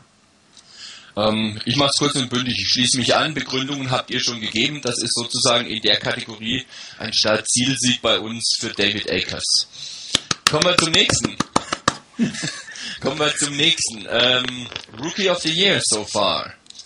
Martin, fang mal an. Ähm, tja, also Colin Kaepernick kann schlecht sein, logischerweise. Ähm, für mich ist es äh, Chris Culliver weil ich überhaupt nicht damit gerechnet habe, dass wir diese Performance von ihm bekommen, die wir von ihm bekommen. Er spielt nicht fehlerlos, also das kann man nicht gerade sagen. Auch er hat einen Touchdown gegen die Giants zum Beispiel ähm, verschuldet. Aber er ist wirklich ein, ein, ein, guter dritter Cornerback, den die 49ers gebraucht haben. Und äh, es war für mich überraschend, wirklich, ich muss sagen, überraschend, dass er gedraftet wurde und noch viel überraschender, ähm, ist es die Leistung, die er jetzt im Prinzip für das Team bringt. Man könnte auch noch Bruce Miller ähm, nehmen, das würde Duke sicherlich gefallen, ein Fullback, aber ähm, ohne ihm zu nahe zu treten, ein Fullback findet man durchaus etwas einfacher als einen vernünftigen Cornerback, wobei ich ähm, Bruce Miller auf keinen Fall missen möchte, so um gleich mal das mal vorwegzunehmen. Und darum ist für mich Rookie of the Year Chris Culliver. Okay, dann ähm, mache ich weiter an der Stelle. Ähm, für mich bis jetzt, ähm, ja, ich lehne mich an den Duke an sozusagen. Ähm, für mich wirklich Bruce Miller. Ich habe mit viel gerechnet, aber nicht, dass ein, was war er, Siebtrunden-Pick, äh, Defensive End, Linebacker gespielt hat, dermaßen gut als, als Fullback spielt. Und genau das ist so bei mir der Punkt, der mich dazu bringt, zu sagen, das ist Bruce Miller. Ähm, es gab noch andere Kandidaten, ganz klar. Caliber hatte ich mir auch überlegt. Aber ich denke, Bruce Miller ist einfach von, von der ganzen Story vorher. Völlig neue Position für ihn, wo er selber nie mit gerechnet hat, dass er da das spielen soll. Und er hat das so gut gemacht. Unter anderem der Touchdown-Catch. Ich meine, ein 30 Jahre Touchdown-Catch auf einen, auf Fullback siehst du in der NFL auch nicht so wahnsinnig oft. Er kann das machen, er hat den Speed mitzugehen, um auch noch Downfield zu blocken und gut zu blocken. Er hat das so gut umgesetzt bisher schon. Deshalb für mich Rookie of the Year, Bruce Miller. Chris, du bist dran. Bruce Miller kriegt von mir einen anderen Award, äh, Rookie of the Year. Wir haben es, ich weiß nicht, ob ihr den übersehen habt, aber Eldon Smith, ähm, unglaublich wichtiger Part, finde ich, für den Pass Rush. Ein bisschen abgetaucht jetzt in den letzten zwei Spielen, aber davor für den Pass Rush absolut top und ähm, ja, für mich ist der der Rookie of the Year. Okay, dann kommen wir zur nächsten Kategorie und das wäre der Non-Player of the Year. Also irgendjemanden, der nicht als Spieler auf dem Spielfeld steht. Ähm, ich weiß, das ist jetzt auch nicht so furchtbar schwer eigentlich. Also es gibt nicht wirklich viele naheliegende Kandidaten, finde ich. Ähm, ich sag's deshalb gleich, äh, Jim Harbour. Wenn jemand noch eine Begründung dafür braucht, äh, er möge mal auf die Tabelle der NFC West schauen und wo die Niners stehen und wie der Record der Niners ist und was die Niners für Kritiken bekommen in den letzten Wochen und, und was da alles geschrieben wird. Und Cinderella Story hast du vorhin schon genannt, ähm, Martin, und das hängt zum ganz, ganz großen Teil eben an Jim Harbour. Deshalb für mich keine Diskussion beim Non-Player of the Year, ähm, Jim Harbour. Mach mal weiter, Martin. Ähm, ja, was soll man dazu sagen? Ähm, es gibt für mich eigentlich nur zwei, ähm, die überhaupt in Frage kommen. Und äh, Trent Balky ähm, hat jetzt doch nicht so einen Einfluss auf das Team, wie es Jim Harbour hat. Und darum ähm, kann man nur sagen, Jim Harbour, er hat Coaches ausgesucht, die das Team voranbringen. Er hat Spieler ausgesucht, die das Team voranbringen. Er hat ein System genutzt, in dem er das Optimale aus seinen Spielern herausholt. Was will man mehr? Ähm, okay. Ja, Chris? ich habe Trent Balky gewählt. Er hatte auch noch äh, Vic Fangio auf der Rechnung. Fangio, der die Defense ähm, wirklich bissig gemacht hat und wirklich äh, nochmals einen Schritt weitergenommen hat. Äh, Jim Harbour natürlich auch ganz wichtig, aber Trent Balky muss man auch würdigen, speziell jetzt mit den Spielern, die wir als ähm, Rookies of the Year hatten. Äh, Adam Smith in der ersten Runde genommen. Ich weiß, der war da gerankt, aber nicht irgendwie auf dem Radar. Der hat wirklich eine tolle Leistung, setzt sich da sofort in, gut in Szene. Chris Culliver, Überraschungspick, äh, war aber ein guter Pick. Bruce Miller am Ende noch gesehen, also der hat wirklich da auch äh, ein, ein, tolles, ein, toll, einen tollen Job gemacht. Für mich ist der Non-Player of the Year Trent Balky. Okay, dann haben wir den. Was haben wir noch an Kategorien? Wir haben ja noch ein paar. Ähm, wir kommen zum Newcomer of the Year. Ähm, Chris, mach doch gerade mal weiter. Ja, ähm, David Akers, Alan Smith oder Carlos Rogers. Ähm, für mich Newcomer of the Year, Carlos Rogers. Ähm, verglichen mit einem Vorgänger mit seiner Nummer, ähm, macht er den Job, den ein äh, für mich ein Cornerback machen muss, nämlich covern, äh, viel, viel besser und wirklich ganz, ganz toll. Neu im Team, für mich ist der der Newcomer. Martin? Bei mir ist es jetzt der Fullback, der Bruce Miller, der Newcomer of the Year. Ähm, einfach, weil er ähm, dann, er ist ja nicht von Anfang an gestartet. Er war ja nicht der Starter zum Beginn der Saison hat dann relativ schnell die Konversion zum Fullback hinbekommen, ist dann ins kalte Wasser nach der Verletzung äh, geworfen, von Morenos geworfen worden und hat es dann einfach äh, top hingekommen und äh, macht sehr viel Spaß, ihm zuzukommen und ein, äh, zu gucken und ein großer Teil ähm, von Frank Gores Leistung geht auf ihn zurückzuführen. Darum ist er für mich der Newcomer of the Year. Und bei mir ist es nochmal ein ganz anderer. Den hatte ich vorhin schon mal so ein bisschen im, im, ja, so im Blickfeld beim Free Agent of the Year. Das war Jonathan Goodwin. Ich denke, dass äh, seine Verpflichtung immens wichtig war, nachdem David Bars weggegangen ist. Ähm, er hat ein bisschen gebraucht am Anfang, um sich reinzufinden. Das halte ich aber für durchaus normal. Aber ich denke, so das gesamte Spiel der O-Line, das besser geworden ist, hängt so einen guten Teil auch an Jonathan Goodwin. Von daher für mich Newcomer of the Year Jonathan Goodwin. Ähm, vielleicht muss, könnte man hier noch eine äh, ehrenvolle Meldung machen, dass äh, man Dante Whitner nicht vergessen sollte. Spielt auch eine ganz solide äh, Saison. Kriegt dann von mir aus noch eine Honor Honorable Mention. genau. ähm, okay, dann äh, Surprise Player of the Year. Der, der für euch so am überraschendsten war. Martin, wer war denn das für dich? Ich glaube Ted Ginn. Ähm, er hat uns das Spiel in Seattle nach Hause gebracht. Äh, er hat ja letztes Jahr schon relativ gute Leistungen auf Special Teams gebracht, hat da das Spiel aber eigentlich im Prinzip nach Hause geholt ähm, und macht äh, Entwicklungen durch, die ich von ihm nicht mehr erwartet hätte. Er ist ja noch ein bisschen länger drin als äh, in der Liga als Michael Crabtree, der noch, ähm, von dem ich eigentlich erwartet habe, dass er sich noch weiterentwickelt. Weil Ted Ginn war ich immer ein bisschen unsicher, ob er wirklich als Receiver zu gebrauchen ist, also wirklich als konstanter Receiver. Und ähm, er hat das in den letzten Wochen eigentlich gezeigt, dass er gute Hände, doch ganz gute Hände hat, gut laufen kann und dass er eine richtig gute Option ist. Und darum kriegt er von mir diesen Award. Okay, dann mache ich da weiter. Für mich Navarro Bowman. Und zwar, ähm, ich hatte ja schon geäußert, so ein bisschen die Bedenken, was ist mit, mit, ähm, mit, mit Takeo Spikes, wenn er geht. Nicht so sehr auf dem Feld, aber so ein bisschen Lockerroom Presence, aber natürlich auch ein Stück weit das auf dem Feld. Und für mich ähm, war Bowman einer, dem ich durchaus zugetraut habe, ganz ordentlich zu spielen, aber dass er eine Saison wie diese hinlegt, ähm, für mich völlig unbegreiflich, wie das passieren konnte. Das ist eine klasse Geschichte, die er da abliefert und er trägt mitentscheidend dazu bei, dass wir einen Linebacking-Core haben, das, ähm, glaube ich, hier wirklich seinesgleichen sucht an der Stelle. Ähm, deshalb für mich Navarro Bowman Ähm, in der ganz engen Auswahl nur ganz, ganz knapp geschlagen Alex Smith. Äh, das hängt aber nur damit zusammen, dass ich es Smith eigentlich schon die ganze Zeit zugetraut habe, deutlich besser zu spielen und deutlich mehr zu zeigen als das, was er bisher hatte. Deshalb ist es für mich jetzt nicht die ganz große Überraschung, dass er sowas zeigt. Ich finde es auch schon toll, was er zeigt und, und, was da gelaufen ist. Aber so vom, von dem Überraschungseffekt wirklich bei mir deshalb eher Bowman. Chris. Ja, da, da kriegt er nun meinen Award. Bruce Miller. Ähm, ich denke, mit seiner Vorgeschichte, mit Defensive Player zu sein und so weiter und so fort, dann als Fullback zu kommen, ähm, zunächst zwar nicht Starter zu sein, und sobald man Starter ist, da funktioniert es mit Frank Gore und es gibt die absolut tollen Plays. Ähm, ja, für mich absolut die, die Überraschung. Egal, ich habe Duke fast versprochen, egal was Alex Smith noch zeigt, das ist für mich die Riesenüberraschung und äh, ja, deshalb den Award für ihn. Gut, dann kommen wir zum Special Teamer of the Year. Ähm, ich fange mal an.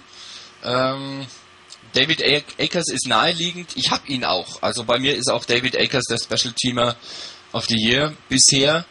Ähm, weil einfach durch, durch sein Kicking-Game eine solche Konstanz reingekommen ist bei den Niners. Es, war, es ist eine echte Steigerung gegenüber Netney nochmal.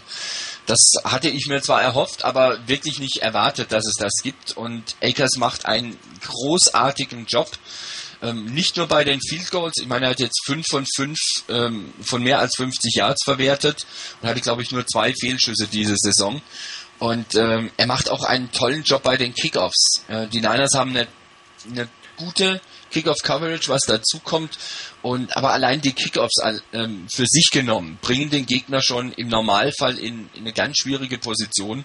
Und deshalb für mich eigentlich ähm, No-Brainer ähm, David Akers als Special Teamer of the Year. Martin.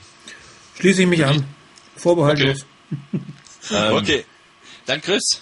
Ich auch, äh, habe ihn auch gewählt, vielleicht noch Ted Ginn, wobei Ted Ginn bei mir aus der Wertung gefallen ist, weil er halt doch ab und zu da die, ich nehme den Ball acht Yards tief in der Endzone und komme dann bis äh, zehn Yards aus der Endzone und äh, nehme das Knie halt mal nicht. Also nehme ja David Akers die Konstanz ein, wie ein Uhrwerk, außer vielleicht äh, als er sich nicht ganz bei den Fans in Philadelphia unbeliebt machen wollte.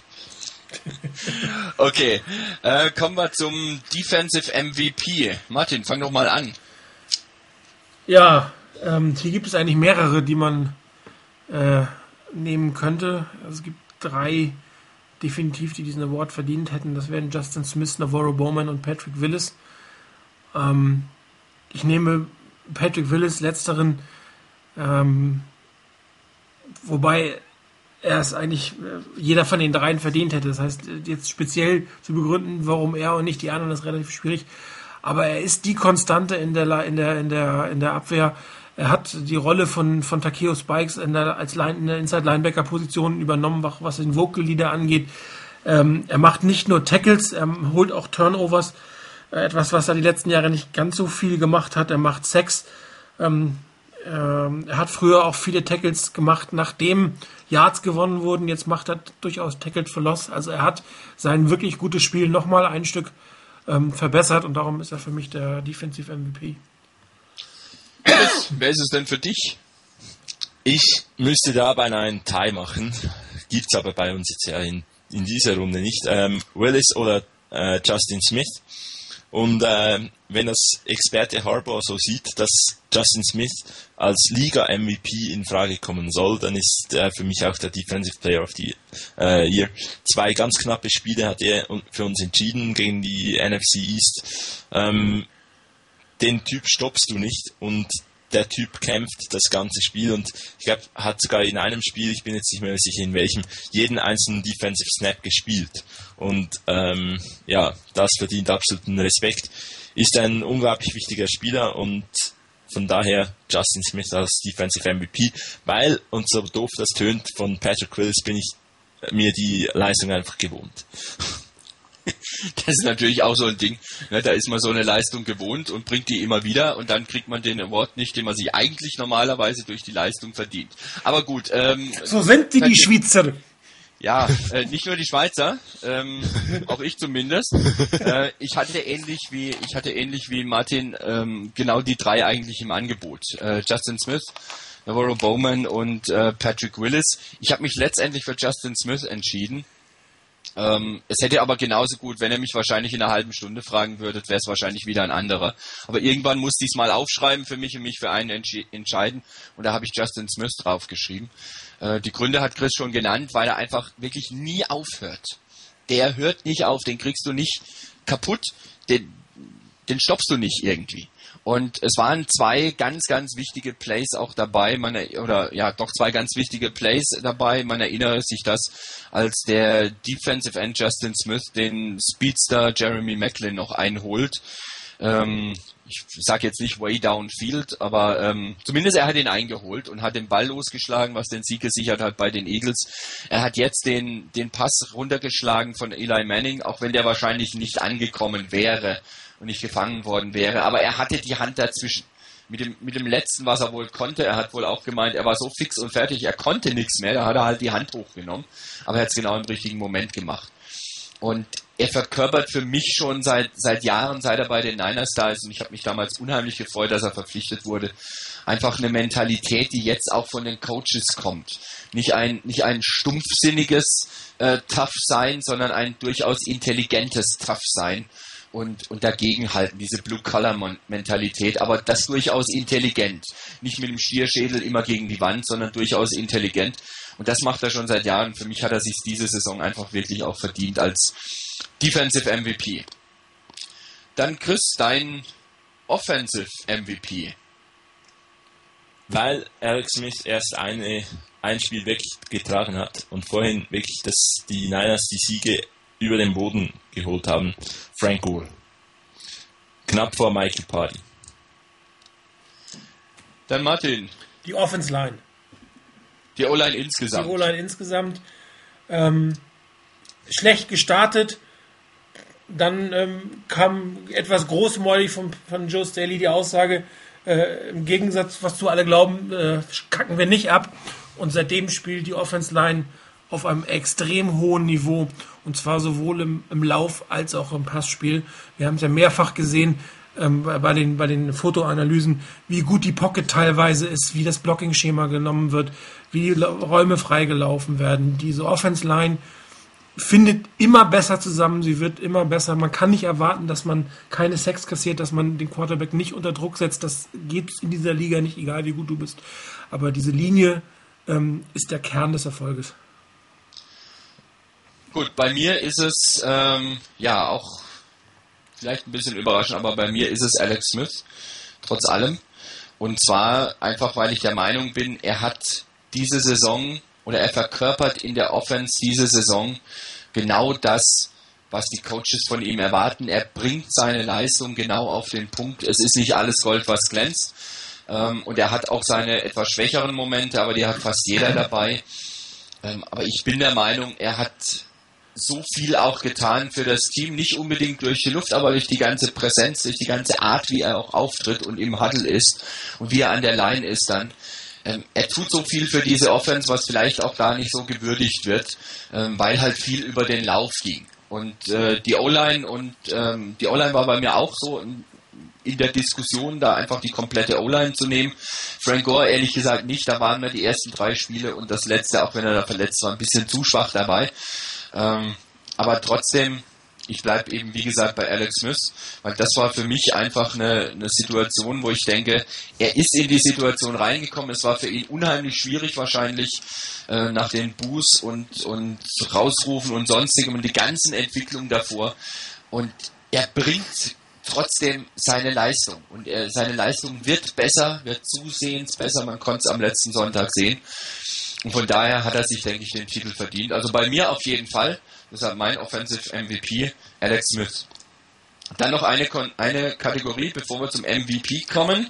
Äh, der Favorite Player. Also euer Lieblingsspieler. Völlig losgelöst davon, Leistung oder sonstiges, sondern einfach so insgesamt der Lieblingsspieler. Ich fange auch gleich mal an ähm, und ich nenne einen Namen, den ich vor nicht allzu langer Zeit schon mal genannt habe, nämlich Justin Smith. Ich habe es auch, glaube ich, vorhin schon begründet der Mann gefällt mir einfach in der ganzen Art, wie er auftritt, in der ganzen Art, wie er spielt, was er tut, wie er das macht. Der verkörpert genau das, was die Niners brauchen und er will Erfolg haben und ich gönn's ihm unheimlich, dass er diese Saison bei den Niners die Playoffs erleben wird und für mich deshalb mein Favorite Player nach wie vor, schon seit einer ganzen Weile Justin Smith. Chris. Ich mag die Niners, ähm, aber ach, ist überraschend. Ähm, nee, ich, ich habe es mir wirklich äh, noch überlegt und musste hirnen. Ähm, wir haben so wirklich viele tolle Spieler ähm, schlussendlich, ich bin ein Offensive, Offensive Guy und ähm, schlussendlich, was du da mit Delaney Walker machen kannst, ähm, was der sich irgendwie abrackert und überall einsetzbar ist, das finde ich absolut toll und der gefällt mir echt. Also, ähm, wie, wie ich den Zwerg im, als Running Back auch ganz gerne mag, aber Delaney Walker, der absolut mein, also eben nicht absolut, aber der, den habe ich jetzt mal gewählt. Okay, dann fehlt noch Martin mit seinem Favorite Player. Ja, ich besitze genau ein 49ers Trikot und das hat die Nummer 85 und das hat auch einen Grund. Ja, welchen? ah, okay. ähm, nein, also ähm, ähnliches, ähnlich eigentlich fast die Begründung, wie, wie, wie gerade von Chris war. Ähm, versatile Player. Ähm, okay, Duke wird jetzt wieder sagen, äh, Vernon Davis kann nicht blocken. Ich glaube, er kann doch blocken. Ähm, er spielt, er hat auch die letzten Jahre in einem schlechten Team immer gute Leistungen gebracht, in einem Non-Passing-Team Touchdowns und Yards gemacht. Ähm, er lässt gelegentlich mal einen Ball fallen, ist aber, glaube ich, mehr unkonzentriert, halt, als dass es irgendwie Ausdruck eines schlechten Spieles ist. Ähm, durch ihn gibt es so viele taktische Optionen im, im Angriff der 49ers und er selber, ähm, was mir unglaublich sympathisch war, ist, dass er Ehrenkapitän der, des Curling-Nationalteams der USA ist. Eine Sportart, die ich bei jedem Olympischen Spielen sehr gerne gucke. Und ähm, er ist einfach mein Lieblingsspieler im Moment.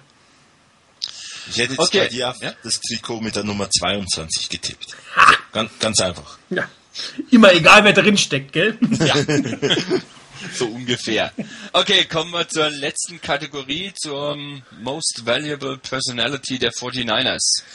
Und Chris, du darfst anfangen. Oder soll ich es gleich aufschreiben? Du darfst es aufschreiben. Ja, ähm, dann sag's aber trotzdem mal. Jimmy.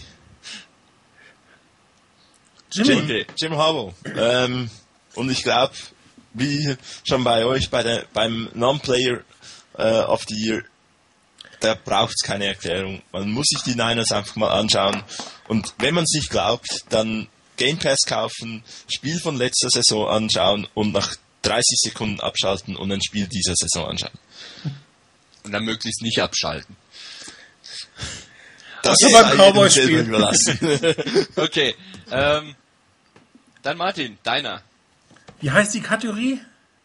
Most Valuable Personality. Personality, genau. Ähm, Jet York. Ähm, Jet York hat seit dem letzten Jahr seine Rolle im Team gefunden, übernommen, ernst genommen. Und ähm, er hat all das gemacht, was im, in, in der Spitze des Teams seit Jahren nicht gemacht wurde. Er hat den Stadionbau vorangetrieben. Man soll es nicht glauben, ist, die, die Baustelle wird bereitgestellt. Er ist immer wieder dafür, dieses, diese, dieses Stadion hinzubekommen. Also ein großes Commitment, dass die 49ers in der Bay Area bleiben. Leider nicht in San Francisco, aber zumindest in der Bay Area bleiben. Ähm, er hat äh, richtig Mike Singletary rausgeschmissen, was ihn sicherlich auch noch ein paar Millionen kosten wird, weil der ja im Gegensatz zu seinen großen Ankündigungen nicht zurückgetreten ist, nachdem das Team nicht besser geworden ist. Er hat ähm, sehr gute Entscheidungen gefällt, indem er Trent Balky äh, zum GM gemacht hat, der dann Jim Harbaugh letztendlich geholt hat, der es geschafft hat, ihn zu überreden, ähm, in ein Team zu kommen, was sicherlich nicht gerne von jedem übernommen worden wäre. Ähm, er hat das Geld bereitgestellt, ähm, Alex Smith nochmal viereinhalb Millionen zu geben. Es war sicherlich mit einem gewissen Risiko verbunden. Er hat äh, das Geschäft, das Geschäft Football in die Hände von zwei Männern gelegt, die dieses Geschäft verstehen.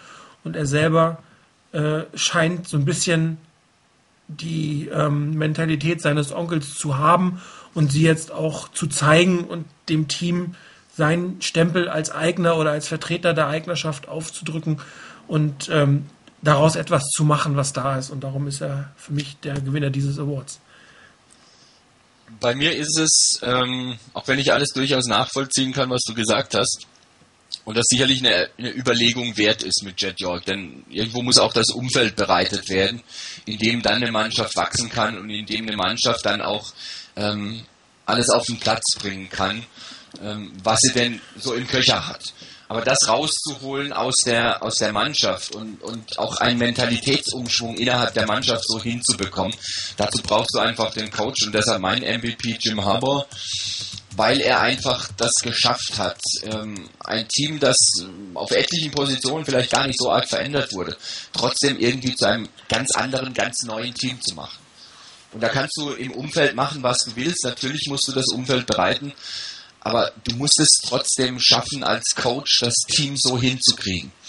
Und er hat es geschafft. Und ich glaube auch, dass es, ähm, wenn ich die Niners jetzt gerade sämtliche restlichen Spiele verlieren oder, oder sechs der kommenden noch äh, kommenden Spiele verlieren, äh, dann gibt es eigentlich keinen Weg dran vorbei, dass auch in der NFL, wenn es um eine Wahl eines Coaches of the Year geht, dass der, dieser Award an Jim Harbour fällt. Da, da gibt es kein Vertun. Und das zu diesem frühen Zeitpunkt in der Saison eigentlich schon, ist für mich sensationell. Und was er bewirkt hat, im Team, auch durch die Auswahl seiner Coaches, die er reingeholt hat, durch die, wo er sicherlich beteiligt war, die, die Entscheidungen ähm, in der Draft, in der Free Agency, wo er, wie gesagt, sicherlich beteiligt war. Auch das, wie er auf Alex Smith zugegangen ist, wie er ihn nicht nach dem Motto, naja, gucken wir mal, was Sache ist, und wie, sondern wirklich gesagt hat, hey, das ist der Mann, den ich haben will.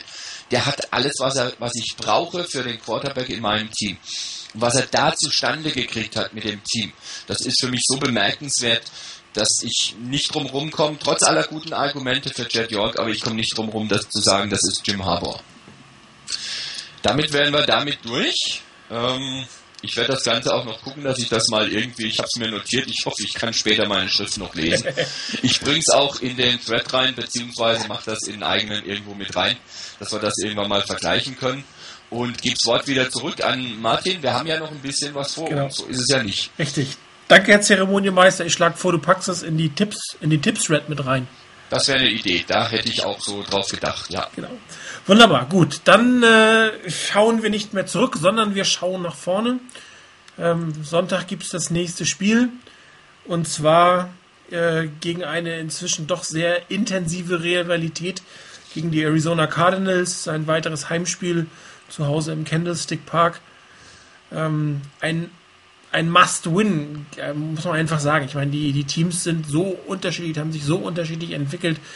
Äh, das ist ein Spiel, was die 49ers vor allen Dingen zu Hause gewinnen müssen, ähm, um nicht jetzt vielleicht so ein bisschen die Gefahr äh, zu laufen wie, wie, wie die ähm, Lions, ein Spiel zu verlieren und in so ein kleines Loch zu fallen. Und gerade wenn man gegen, gegen die Arizona Cardinals verlieren würde, ähm, das wäre auch, glaube ich, ähm, für das Selbstvertrauen nicht wirklich hilfreich. Also weil man ja eigentlich sehr gut spielt und das ist ein Spiel, was man da eigentlich nicht verlieren darf. Aber es ist ein, ein Rivalry-Game, das darf man nicht unterschätzen. Es gab sehr interessante Schlachten in den letzten Jahren gegen die Cardinals.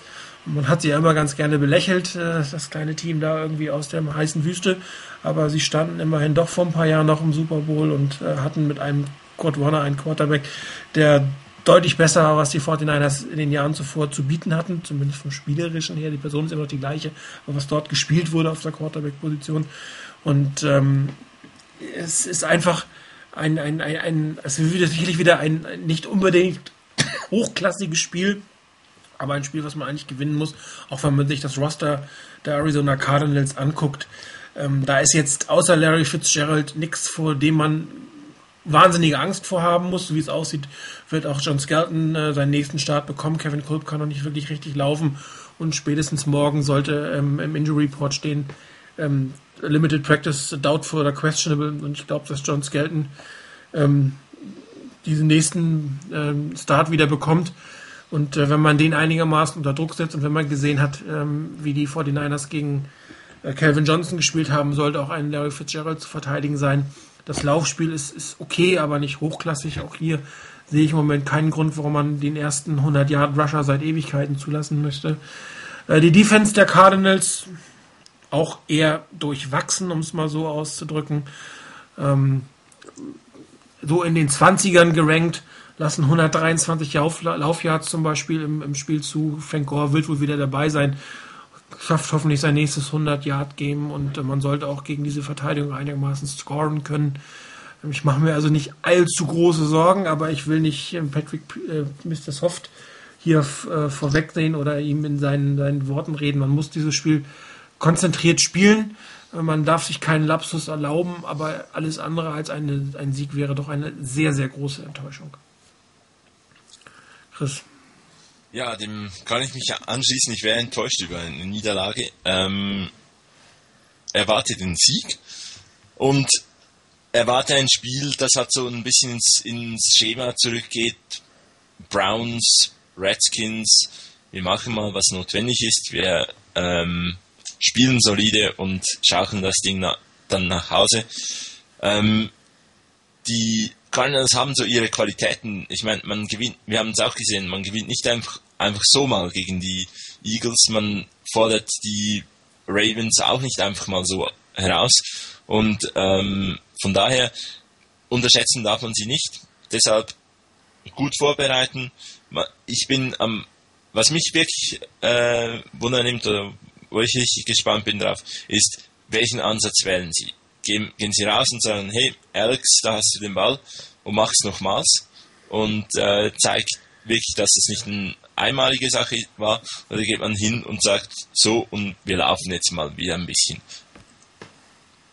Also ganz klar ein Sieg und in der Regel auch noch mit Punkten und äh, ja, ich sage mal 13 Punkte Vorsprung. Oh, mein Tipp habe ich vergessen. Ähm, 14 Punkte Vorsprung. Moment, muss ich nur kurz aufschreiben, nicht, dass ich das dann vergesse. Ähm, ja, zum Spiel gegen die Cardinals. Ähm, ihr habt eigentlich gesagt, das ist ein Must-Win-Game. Äh, da gibt's kein Vertun. Es ist erstens mal eine Rivalität, die natürlich innerhalb der NFC West ähm, mehr und mehr aufgebaut wird, weil du halt auch in derselben Division bist. Du siehst dich jedes Jahr zweimal. Ähm, dazu kommt, ähm, dass die die Cardinals, äh, es ist ein Division Game. Das allein schon mal. Also Rivalries kannst du ja auch gegen andere Teams haben, aber ähm, es ist ein Division Game. Und ähm, bis jetzt stehen die Niners sehr gut da. Sie hatten halt nur bisher nur eins. Ähm, und es wäre schön, wenn der zweite Sieg gleich folgen würde. Nicht, weil ich irgendwie Bedenken hätte, dass die Niners die Playoffs nicht mehr schaffen, aber ähm, es wäre ein wichtiger Punkt. Denn ich denke, wenn dieses Spiel verloren gehen würde, dann wäre es ein Charaktertest für die Niners, den ich persönlich nicht brauche, danach gestärkt wieder zurückzukommen. Und das muss ich nicht haben. Also nicht, dass ich, dass ich die Niners nicht gestärkt haben möchte, aber bitteschön gestärkt durch einen weiteren Sieg. Und nicht dadurch, dass, es, dass sie jetzt ein Spiel verhauen und dann sagen, okay, das war jetzt ein heilsamer Schock, jetzt müssen wir durchstarten. Das dürfen sie gerne so weitermachen. Ähm, ich brauche von daher keine Niederlage. Mir wäre ein Sieg lieber. Ähm, ich tippe auch darauf, dass die Niners das gewinnen, das sage ich jetzt schon mal. Plus 10. Und ähm, ich warne allerdings davor zu sagen, das wird irgendwie ein Selbstläufer. Nach dem Motto dieses, was Chris schon angesprochen hat, dieses das Notwendige tun, um zu gewinnen, aber nicht mehr. Ähm, die Cardinals haben zwei Spiele hintereinander gewonnen. Äh, jetzt kann man drüber schreiben, das war beides eher glückliche Erfolge. Aber naja, was ist, wenn dann doch mal was schief geht? Siehe die Interception letzte Woche, ähm, als Ted Ginn den, den Ball durch die Finger rutschen lässt.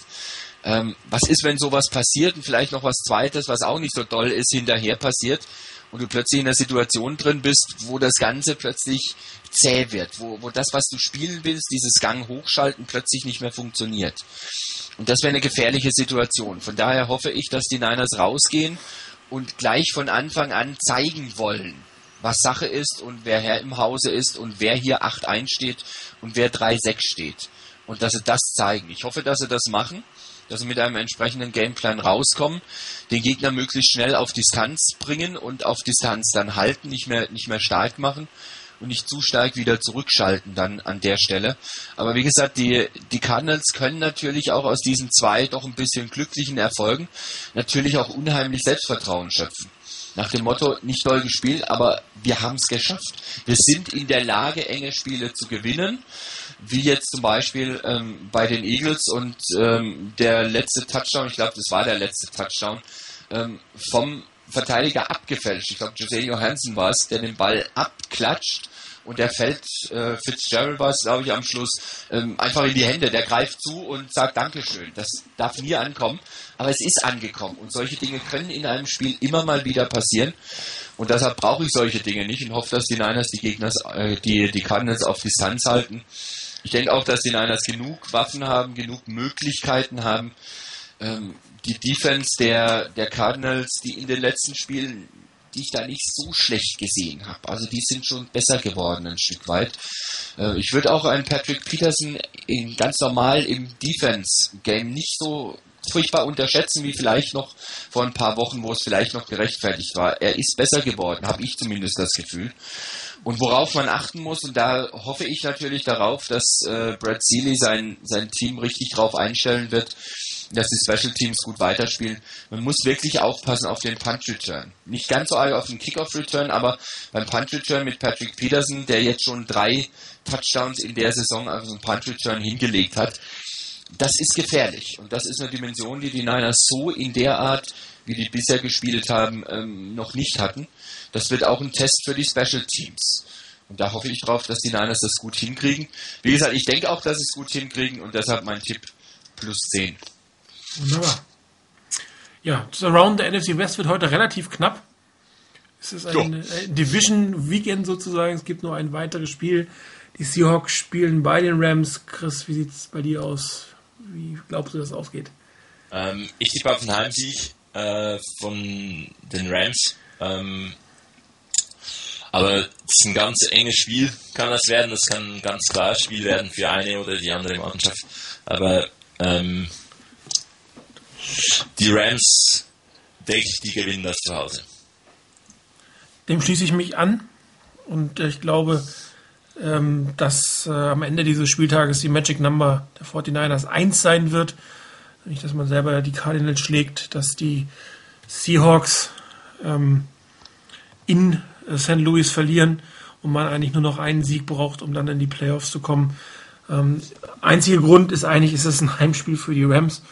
Ähm, wobei interessanterweise immer, wenn ich gegen die Seahawks tipps, gewinnen sie komischerweise. Ich meine beiden einzigen Kreuze beim, ähm, wie heißt es doch gleich, beim, na, unser Spielchen bei Yahoo bin gerade stehe gerade auf dem Schlauch. Fantasy Football? Nein, nicht das Fantasy, sondern äh, ähm, ja, ähm, Survival Football. Survival Football, genau. Meine einzigen beiden Kreuze war, als ich gegen die äh, Seahawks gesetzt habe, blöderweise.